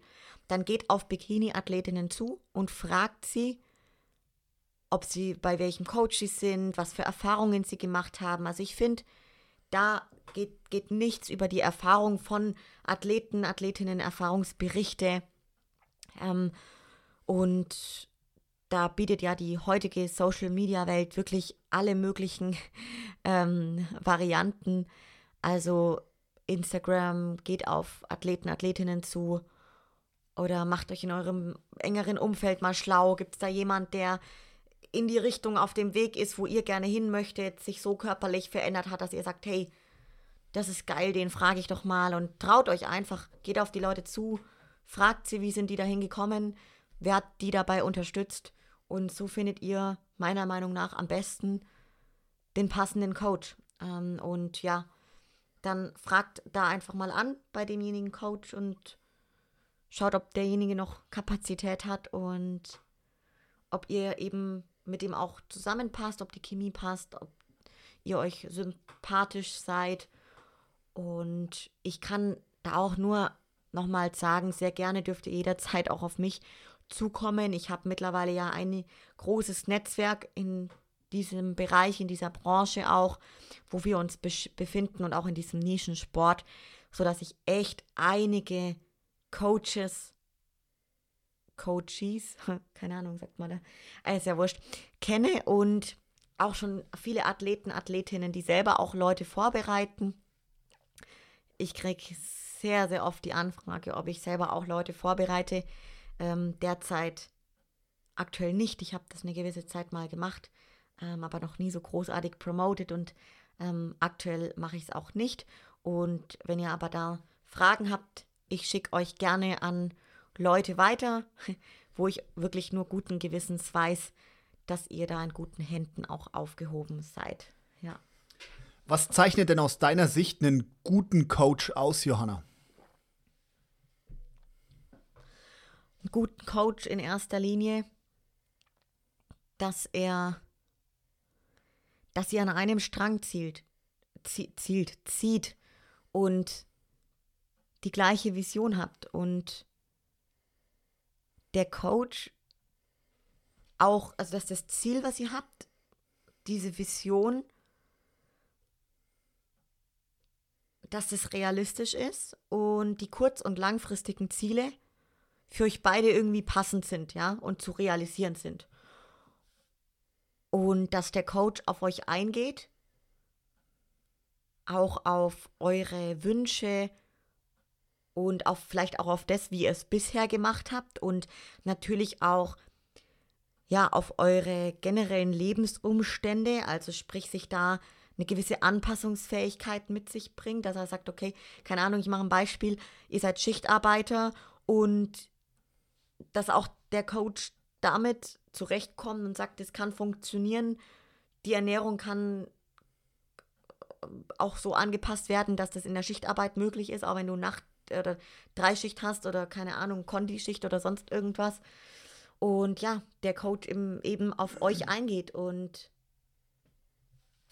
oder was? Ich möchte mal noch was sagen und zwar finde ich auch wichtig, dass ein, dass ein Coach, der euch zu viel lobt, da wäre ich vorsichtig. Also wenn, der, wenn ihr das Gefühl habt, der, der, der, der schmiert euch nur Honig, Honig ums Maul, dann, dann wäre ich vorsichtig. Also, was weiß ich, wenn, wenn der Coach vom Chris Bumstead oder von der Janet Layuk den Honig ums Maul schmiert, dann ist das berechtigt, weil die sind halt Mr. und Mrs. Olympia. Aber wenn ihr das noch nicht seid, dann braucht ihr schon auch einen Coach, der euch ehrlich sagt, was sind eure Schwächen. Äh, der soll euch nicht fertig machen, aber der muss euch auch sagen, was passt nicht. Und wir hatten das, glaube ich, schon mal in dem Podcast, dass auch zum Beispiel der Clemens mal ähm, zu Johanna gesagt hat, oder ich weiß gar nicht mehr, also irgendwie auf jeden Fall gesagt hat, hey, so geht, so geht man nicht auf eine Bühne. Und das ist auch in Ordnung. Also das meint der Coach dann nicht böse, wenn ihr tatsächlich halt nicht fertig seid oder so. Dann ist das eher ein Qualitätsmerkmal für euren Coach äh, als, als wenn er jemanden, der nicht fertig ist, auf die Bühne schickt, einfach nur, um ihn auf die Bühne zu schicken und halt danach die nächsten Monate auch noch abzukassieren. Und zu sagen, ja, schau mal, geil, was wir zusammen erreicht haben, jetzt warst du auf der Bühne und toll und nächstes Jahr greifen wir wieder an und zahlt schön weiter jeden Monat. Halt, also das will ich sagen. Ein Coach muss nicht euer bester Freund sein, sondern er muss ehrlich zu euch sein. Der darf euch keinen Honig ums Maul schmieren, sondern der muss auch sagen, wenn was nicht passt. Dafür ist er da. Und dann habt ihr jemanden, der, der euch nicht des Geldes wegen coacht und des Geldes wegen auf die Bühne schickt, sondern wegen der Sache und weil er will, dass ihr in der bestmöglichen Form auf der Bühne steht. So. Ja, hast du sehr schön gesagt. Das Thema Ehrlichkeit und auch dieser kritische Blick, damit ihr besser werdet und dieses euch auch zu fordern, ja, und und, und ich euch dadurch quasi zu fördern im Endeffekt und eurem Ziel näher zu bringen. Das ist das, was eben einen guten Coach ausmacht. Also schön, schön gesagt, ja. Bam. Okay, jetzt ist es viel unter einen Hut zu bringen, so im Alltag. Also das Training, die Ernährung, Regeneration, die Beziehung, Partnerschaft, der Beruf, die Karriere. Es gibt tausende Sachen und dieser Scheißtag hat nur 24 Stunden, Johanna. Da ist es also sehr wichtig, dass du produktiv bist. Ähm, und da kamen auch äh, viele, viele Fragen zum Thema Produktivität. Bevor wir da ein bisschen in die Details reingehen, erstmal so meine grundsätzliche Frage an dich, Johanna. Was verstehst du unter Produktivität? Was ist Produktivität für dich? Ja, es ist echt ein komplexer Begriff tatsächlich, aber produktiv, produktiv sein bedeutet für mich, dass ein Ergebnis rauskommt oder ich eben in kleinen Schritten kleine Schritte mache, damit ich auf dieses Endergebnis hinarbeite. Also am Ende des Tages zählt ja immer das Ergebnis. Und das ist ja jetzt bei, beim Sport genauso, dieser, dieser Weg dahin, wie jetzt äh, in der Arbeit, wenn du einige To-Dos hast und du Stück für Stück darauf hinarbeitest, hat ja, muss ja irgendwie alles zu einem Ergebnis führen. Sonst würdest du es ja nicht machen. Und demnach muss es auch einen Sinn ergeben. Und das heißt für mich quasi, ähm, ja, dass produktiv sein bedeutet, dass das, was du machst, einen Sinn hat für das, wo du hin möchtest oder warum du das machst, ja.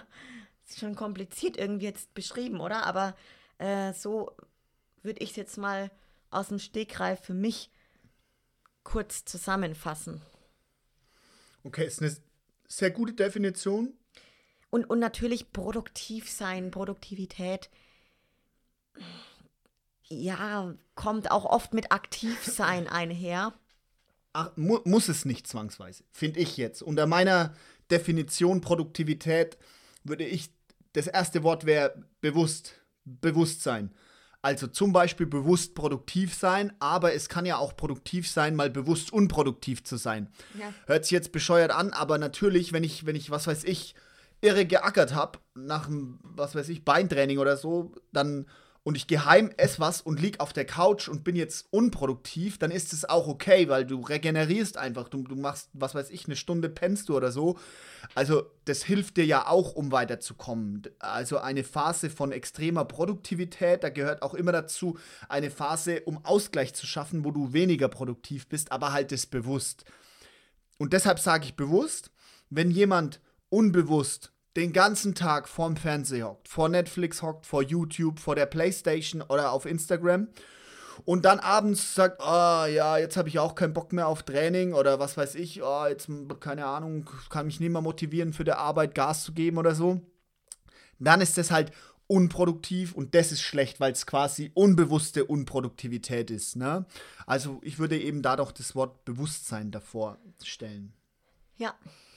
Gibt es denn jetzt so Phasen bei dir, Johanna, auch, wo du merkst, okay, ich bin jetzt gerade extrem produktiv und dann auch umgekehrt, wo du wieder bewusst weniger produktiv bist? Ja, also ich bin so ein riesen, ich nenne es jetzt mal Spezialist beim Thema Produktivität tatsächlich.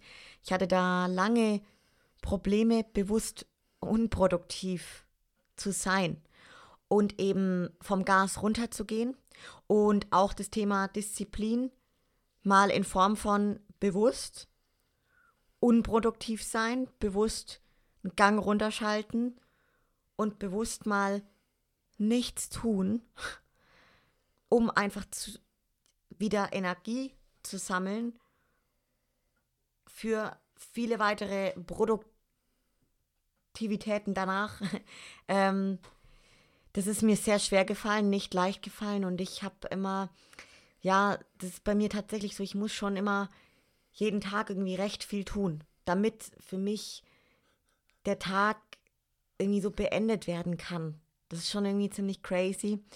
Ähm, also ich hatte das irgendwann schon mal erwähnt, ich bin schon echt ein Energiebündel und was ich vor allem jetzt in den letzten Jahren und das wirklich, also was ich überhaupt nicht kann, ich kann nicht lange ruhig einfach nur da liegen oder sitzen so. Ich das, das, das fällt mir wirklich schwer. Mir fällt es viel leichter, produktiv zu sein, wie nicht produktiv. Ihr könnt euch das zum Beispiel so vorstellen im Hause Schmidt-Dürr. Sonntag früh, alles ist total entspannt der Mann liegt auf der Couch, trinkt gerade seinen Kaffee und liest ein Buch oder was weiß ich, macht irgendwas, keine Ahnung, schaut ein Video auf YouTube oder so. Und die Johanna, ihr fällt dann regelmäßig ein, dass jetzt dann muss halt das Haus geputzt werden, zum Beispiel. Ne? Also das ist schon wirklich so ein bisschen wie so eine kleine Sucht, gell?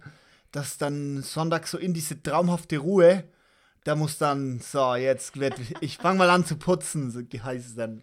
Ja, also ich versuche halt einfach immer aus den Stunden, die es gibt, aus dem Tag, das meiste rauszuholen und mir dann hinten raus das quasi wieder einzusparen. So. Und also was ich halt zum Beispiel generell liebe, ist Sauberkeit und Ordnung. Ähm, das teilt mein Ehemann nicht ganz so stark mit mir. Und das ist für mich dann auch so irgendwie so ganz angenehm, einfach wenn der Lukas so am Chillen ist und ich gehe einfach so meinen Themen nach, äh, wo ich dann so unter der Woche einfach nicht auf der Agenda habe. So, ich putze dann einfach alles durch und mache die Wäsche und ja, halt so Haushaltsgeschichten. Äh, da fühle ich mich dann schon wie so eine typische Frau irgendwie. Aber mir macht es irgendwie auch Spaß. Ich höre dabei dann immer Podcasts. Ich versuche das immer schlau zu verbinden. Und dann gehe ich spazieren und ja, also ich bin immer produktiv, irgendwie würde ich sagen. Also ich meine, es gibt irgendwie gar nicht so die Momente, gibt schon mal abends dann ein paar, mal ein paar Minuten, wo ich echt mal auf Instagram rumschaue und so ein bisschen so dadurch meine Seele wenig baumeln lasse oder so. Aber ansonsten gibt es das wirklich sehr selten. ja. Jetzt ist es ja so, dass quasi außen um uns rum auch immer viele, viele Ablenkungen lauern, die uns so von unserer Produktivität abhalten oder die uns vielleicht so in dieses unbewusste Unproduktivsein reinfallen lassen. Ähm, was machst denn du, um für dich so produktiv auch zu bleiben? Ja, also da kann ich definitiv ein paar Punkte nennen, die es mir leichter machen, auch meine Produktivität stetig hochzuhalten oder auch mal zu steigern. Ähm, das ist natürlich ganz klar. Wieder Thema Zielsetzung, das beginnt ja auch schon beim, bei der Wochenplanung, genauso aber auch bei der Tagesplanung. Und das Thema Vorausplanen, ganz wichtiger Punkt. Ähm, dann komme ich auch gleich schon zum nächsten Punkt, einfach gewisse Routinen haben, Routinen pflegen, Gewohnheiten pflegen, ist im Endeffekt eins zu eins das gleiche. Und ja, Thema früh aufstehen alleine schon hatte ich auch noch nicht immer so, dass ich war jetzt nie die Person, die super lang schlafen konnte. Das konnte ich echt noch nie so wirklich. Aber ich liebe es mittlerweile richtig, früh aufzustehen und meine Morgenroutine zu haben, mein Morgenritual zu machen. Und das kann ich jedem nur empfehlen. Und wie das Morgenritual aussieht, das müsst ihr für euch herausfinden, was euch da Gewinn bringt.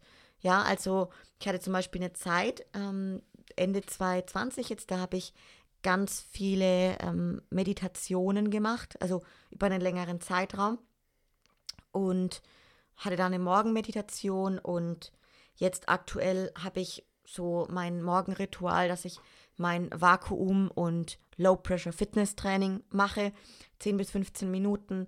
Und danach habe ich so ein Morgenritual, wo ich mein Tagebuch führe und ähm, wirklich 10 Minuten bewusst so für mich manifestiere, was, für was ich dankbar für, für was ich dankbar bin, wie ich mich heute fühlen möchte, was ich mir heute so in den Tag einlade.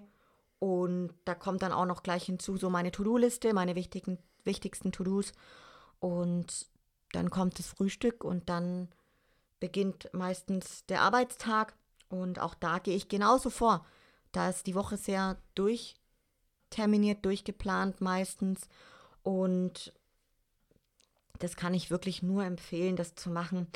Ähm, Gerade auch wenn ihr sagt, okay, ihr habt irgendwelche Ideen, dann wirklich schreibt die auf, sodass ihr die richtig manifestiert, visualisiert und dann geht ihr in die Umsetzung. Und dann kommt auch noch dazu, Thema Produktivität steigern auf jeden Fall. Setzt klare Prioritäten. Was ist wichtig? Also was ist mir wichtig? Und setzt die Prioritäten so, dass es eben wieder zu eurem Ziel führt, ja? Und macht eins nach dem anderen. Ganz, ganz wichtig, nicht zu viele Dinge gleichzeitig, eins nach dem anderen und macht das einfach gescheit.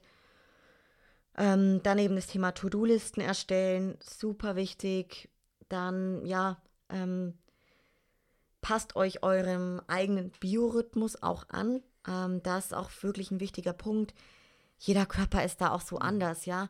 Es gibt halt manche Leute, die werden halt abends so richtig kreativ und aktiv und haben da so ihr Hoch, auch um wirklich Ideen zu entwickeln und irgendwas Geiles auf die Beine zu stellen um irgendwie an einem Projekt zu arbeiten, das ist doch super, dann macht es abends so, dann plant euren Tag eben so entsprechend, dass ihr euer absolutes Hoch oder eure Hochs auch nutzen könnt, ja. Und das ist das gleiche wieder mit dem Training. Also ich denke, es gibt da Leute von euch da draußen, die trainieren halt super gerne früh oder machen gern Frühsport und dann gibt es welche, die brauchen halt erstmal so den Anlauf im Tag und mehrere Mahlzeiten intus und sind dann abends viel, viel leistungsstärker. Also findet es für euch heraus, wann könnt ihr am meisten Leistung abrufen. Nicht jeder Körper ist gleich. Probiert es aus und es kann sich auch über Jahre verändern. Und guckt, was passt für euch am besten in euren Tag herein, je nachdem, was ihr arbeitet, wie eure Tage so aussehen und ja, findet es für euch heraus und nutzt euren Biorhythmus. Passt das danach an, euren Tag. Wann seid ihr am leistungsstärksten? Genau, diese, dieses Thema. Und dann schaut eben, dass ihr euch nicht ablenken lasst, hast du gerade auch schon gesagt. oh, unglaublich wichtig, wie oft ich das feststelle, wie viele Menschen sich auch gerne ablenken lassen. Und da gehöre ich selber mit dazu. Also, ich kann ja nur von mir selber reden, ja. Wie oft lässt man sich ablenken? Dann habt ihr den WhatsApp-Ton an und es klingt, klingelt euer Handy und ihr seid gerade an irgendwas am Laptop am Arbeiten. Und dann guckt ihr halt trotzdem gerade kurz drauf, wer hat euch geschrieben. Also macht diese Nebengeräusche aus, macht jegliche Störfaktoren aus und bleibt bei einem Thema, wo ihr dran arbeitet, wo die Konzentration erforderlich bleibt, dabei. Und erst wenn ihr das beendet habt, dann könnt ihr wieder wegen mir zwischendurch mal auf euer Handy gucken oder sonst irgendwas machen. Aber genauso plant auch wieder genügend Pausen ein. Auch wichtig, um den Fokus auch wieder zu bekommen. Ja, ähm, ich habe zum Beispiel auch eine Zeit lang jetzt mit einer App gearbeitet, die heißt Focus Keeper. Finde ich ziemlich cool, wenn man wirklich äh, eine Zeit lang so irgendwie ein gewisses Projekt hat und möchte den Fokus darauf behalten und möchte richtig produktiv sein. Dann kann ich euch empfehlen, arbeitet mit so einer App, Focus Keeper. Ist jetzt auch nicht für jeden was, aber ich fand es halt cool, mir hat es geholfen. Und da seid ihr dann immer, ich glaube 25 Minuten ist es, wo ihr wirklich komplett fokussiert seid, in den 25 Minuten nur an diesem Thema arbeitet und dann habt ihr 5 Minuten Break. Und dann wieder 25 Minuten Vollgas, produktiv sein. Also jetzt gerade auch so im Arbeitskontext oder wenn ihr eben an irgendwas arbeitet, wo es wirklich, gerade auch beim Thema Lernen, ja, wenn ihr irgendwas lernen, lernen müsst oder ja, für euch einfach wichtig ist, dass ihr konzentriert bei was, bei der Sache seid. Ähm, dann das Thema Ruhe auch, also es kommt ja mit Ablenkung einher. Aber ich zum Beispiel bin eine Person, die kann nicht mit Nebengeräuschen arbeiten. Das funktioniert irgendwie nicht so mit meinem Gehirn. Ich brauche einfach Ruhe dann und am besten kann ich echt dann so was auf die Beine stellen, wenn ich komplett gar kein Geräusch habe, sondern wirklich nur für mich bin so ist meine Konzentration am allermeisten da. Und ähm, gut, beim Training kann ich da halt sagen, da schotte ich mich dann halt gerne komplett in meine Trainingswelt in Form von Musik auf den Ohren so. Wobei ich da auch schon festgestellt habe, dass zu heftige so Metal-Musik, hatte ich auch mal probiert, das, da geht mir der Fokus manchmal so, oder die, die Konzentration auf die Übung manchmal sogar verschwimmt dann. Weil die Musik so geil ist, ne? ja, ist dann irgendwie zu arg. Also da ist dann auch wieder vielleicht weniger mehr, aber das muss jeder selber herausfinden. Ähm, ja, das waren jetzt so für mich mal so ein paar Tipps zum Thema Produktivität steigern. Oder? Und vielleicht einfach jetzt mal noch ganz am Ende gesagt, ist das, was ich mache, also wo ich produktiv sein muss, macht mir das Spaß? Ist es das, was ich, das, was ich machen will? Erfüllt mich das? Großes Thema natürlich, erfüllt mich das? Ähm, aber wichtig, viel zu wenig Leute stellen sich, glaube ich, diese Frage so, warum mache ich das und bringt mich das dem näher, wo ich hin möchte in meinem Leben? Und zwar jetzt auf jeden Bereich gemünzt. Also hinterfragt es ruhig mal. Weil wenn es euch wirklich Spaß macht, dann ist es meistens der Fall, dass ihr produktiv seid. Okay, du hast jetzt alle meine Fragen zu dem Themenblock beantwortet mit einer Antwort. Vielen Dank dafür. Sorry, Nein. ja, wenn ich einmal anfange zu reden, ich noch, äh, dann ich, bin ich dabei. Ich habe noch einen letzten Punkt zum Abschluss zum Thema Produktivität. Und zwar habe ich eine, eine Hypothese, eine Aussage dabei und du sollst mal Stellung nehmen dazu, was dir so durch den Kopf geht. Meine Hypothese ist, 100% Konsequenz bei allen Dingen ist leichter wie 70 oder 80 Prozent Konsequenz. Sehr spannende These und ich würde das zu 100 Prozent unterschreiben, dass das auch bei mir der Fall ist.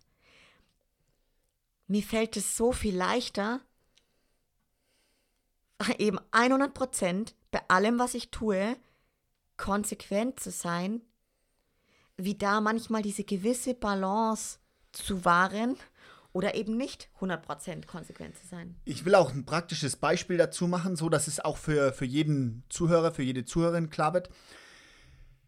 stellt euch vor, ihr sagt, ja, für mich ist die Gesundheit von meinem Körper wichtig, ich möchte ins Fitnessstudio gehen, möchte Muskeln aufbauen und gut aussehen und da, das ist mein Ziel und da will ich jetzt konsequent sein. Und ich nehme mir vor, so, ja, das einigermaßen durchzuziehen. Wenn ihr das eben so angeht und sagt so, ich bin 80% konsequent da dabei, dann habt ihr jedes Mal das Problem, wenn die äh, Entscheidung ansteht, gehe ich jetzt ins Training oder nicht? Ha, mache ich jetzt die 80% oder mache ich die 20% Unkonsequenz? Das gleiche ist es dann bei allen anderen Themen dazu. Bei dem Thema Ernährung. Na, mache ich jetzt die 80% und bin konsequent oder gönne ich mir jetzt was und mache irgendeinen Cheat, esse irgendeinen Blödsinn, worauf ich gerade Lust habe, Süßigkeiten oder was weiß ich. Also, das ist so ein bisschen die Überlegung dabei. Du hast gerade gesagt, die 100% sind definitiv einfacher umzusetzen jetzt für dich. Und das ist eben auch mein Gedanke dabei. 100% konsequent zu sein ist leichter, wie nur einen Teil konsequent zu sein, weil es ganz, ganz viele Fragen von vornherein ausschließt. Wenn ihr sagt, ich bin 100% konsequent beim Thema Fitness, dann ist klar, ich gehe heute ins Training. Ihr müsst gar nicht überlegen, gehe ich ins Training oder nicht, sondern die Entscheidung ist klar, ich gehe heute ins Training. Ihr müsst euch gar nicht überlegen, hole ich mir heute Mittag eine Pizza oder nehme ich mein Essen mit auf die Arbeit, mein gesundes, selber gekochtes. Ihr müsst es nicht überlegen, jedes Mal neu entscheiden, weil es ist klar, ihr nehmt euer Essen mit. Das ist also, es macht es deutlich leichter, das Leben. Und das wäre so mein Tipp zum Abschied oder zum Abschluss für das Thema Produktivität. Legt euch lieber zu 100% Konsequenz fest bei bestimmten Themen, wie nur 70 oder 80% weil das in der Umsetzung leichter ist, weil es euch die Umsetzung erleichtert. So. Ja, man sagt ja auch wirklich ganz oft, ähm, ganz gerne so, also ich sage das für mich auch ganz gerne, entweder mache ich was wirklich so richtig komplett, ich mache es ganz oder halt gar nicht. So, das hört man ja ganz oft so pauschal dahergesagt, aber das ist auch wieder sehr, sehr ähnlich, was mit dem jetzt zu verbinden, mit dem, was du gerade beschrieben hast. Ähm, wirklich ganz, ganz stark auf jeden Fall, dass du das noch angefügt hast. Definitiv ein sehr guter Punkt und glaube ich für viele da draußen ein sehr, sehr guter Tipp, auch, ähm, ja, deutlich einfacher, ähm, wie eben da so nur Halbgas zu machen. Perfekt. Ich denke, die Themen haben wir rund gemacht soweit jetzt. Ähm, dann würde ich sagen, viel gelabert. Fast ein, dreiviertel Stunden. Ah, aber ich glaube, okay. aber ich glaube, war übelst spannend und waren auch, ja, wir waren ja heute auch echt tief drin in den Themen so. Äh, wenn ihr noch Fragen habt, wenn ihr Wünsche, Anregungen habt, dann schreibt es gerne an die Johanna direkt per Facebook oder, äh, oder Instagram, genau. Ähm, über den Account von der Johanni oder von ähm, Beauties and Beasts, der ähm, Podcast-Seite auf Instagram. Nachdem ich heute die Begrüßung gemacht habe, würde ich sagen, mache ich auch den Abschluss. Ganz wichtig, ähm, wir würden uns freuen, wenn ihr die Podcast-Folge teilt wenn ihr uns auf Spotify folgt, auf iTunes folgt, wenn ihr uns eine Bewertung gebt auf iTunes. Wir haben schon ein paar Bewertungen gekriegt, ist aber total wichtig, um den Podcast auch nach außen hin sichtbar zu machen. Also, wenn es euch gefällt, bitte lasst eine Bewertung bei iTunes da. Da würden wir uns wirklich sehr drüber freuen. Würden uns auch sehr drüber freuen, wenn jemand was dazu schreibt. Bisher haben wir nur Sterne gekriegt, noch keine äh, schriftliche Bewertung so. Das wäre total klasse. Wenn ihr Fragen habt, Wünsche, Anregungen, dann schreibt die gerne an die Johanna über Instagram, über Facebook oder eben über ähm, Beauties and Beasts, die Seite auf äh, Instagram. Und das war der Werbeblock. Johanni, jetzt darfst du noch deine letzten Worte an die Zuhörerinnen und Zuhörer richten. Ich habe tatsächlich gar nicht mehr so viel zu sagen. Du hast alles so schön jetzt beendet. Und demnach freue ich mich, euch weiterhin mitzunehmen. Freue mich, wenn ihr schöne Themenwünsche auch mir zukommen lasst und ein schönes Feedback. Und wünsche euch eine wunderbare Zeit. Bleibt gesund. Haltet durch. Ich hoffe ganz stark, dass wir bald alle wieder unserem gewohnten Sport im Fitnessstudio nachgehen können. Und bis zum nächsten Mal. Ciao, ciao.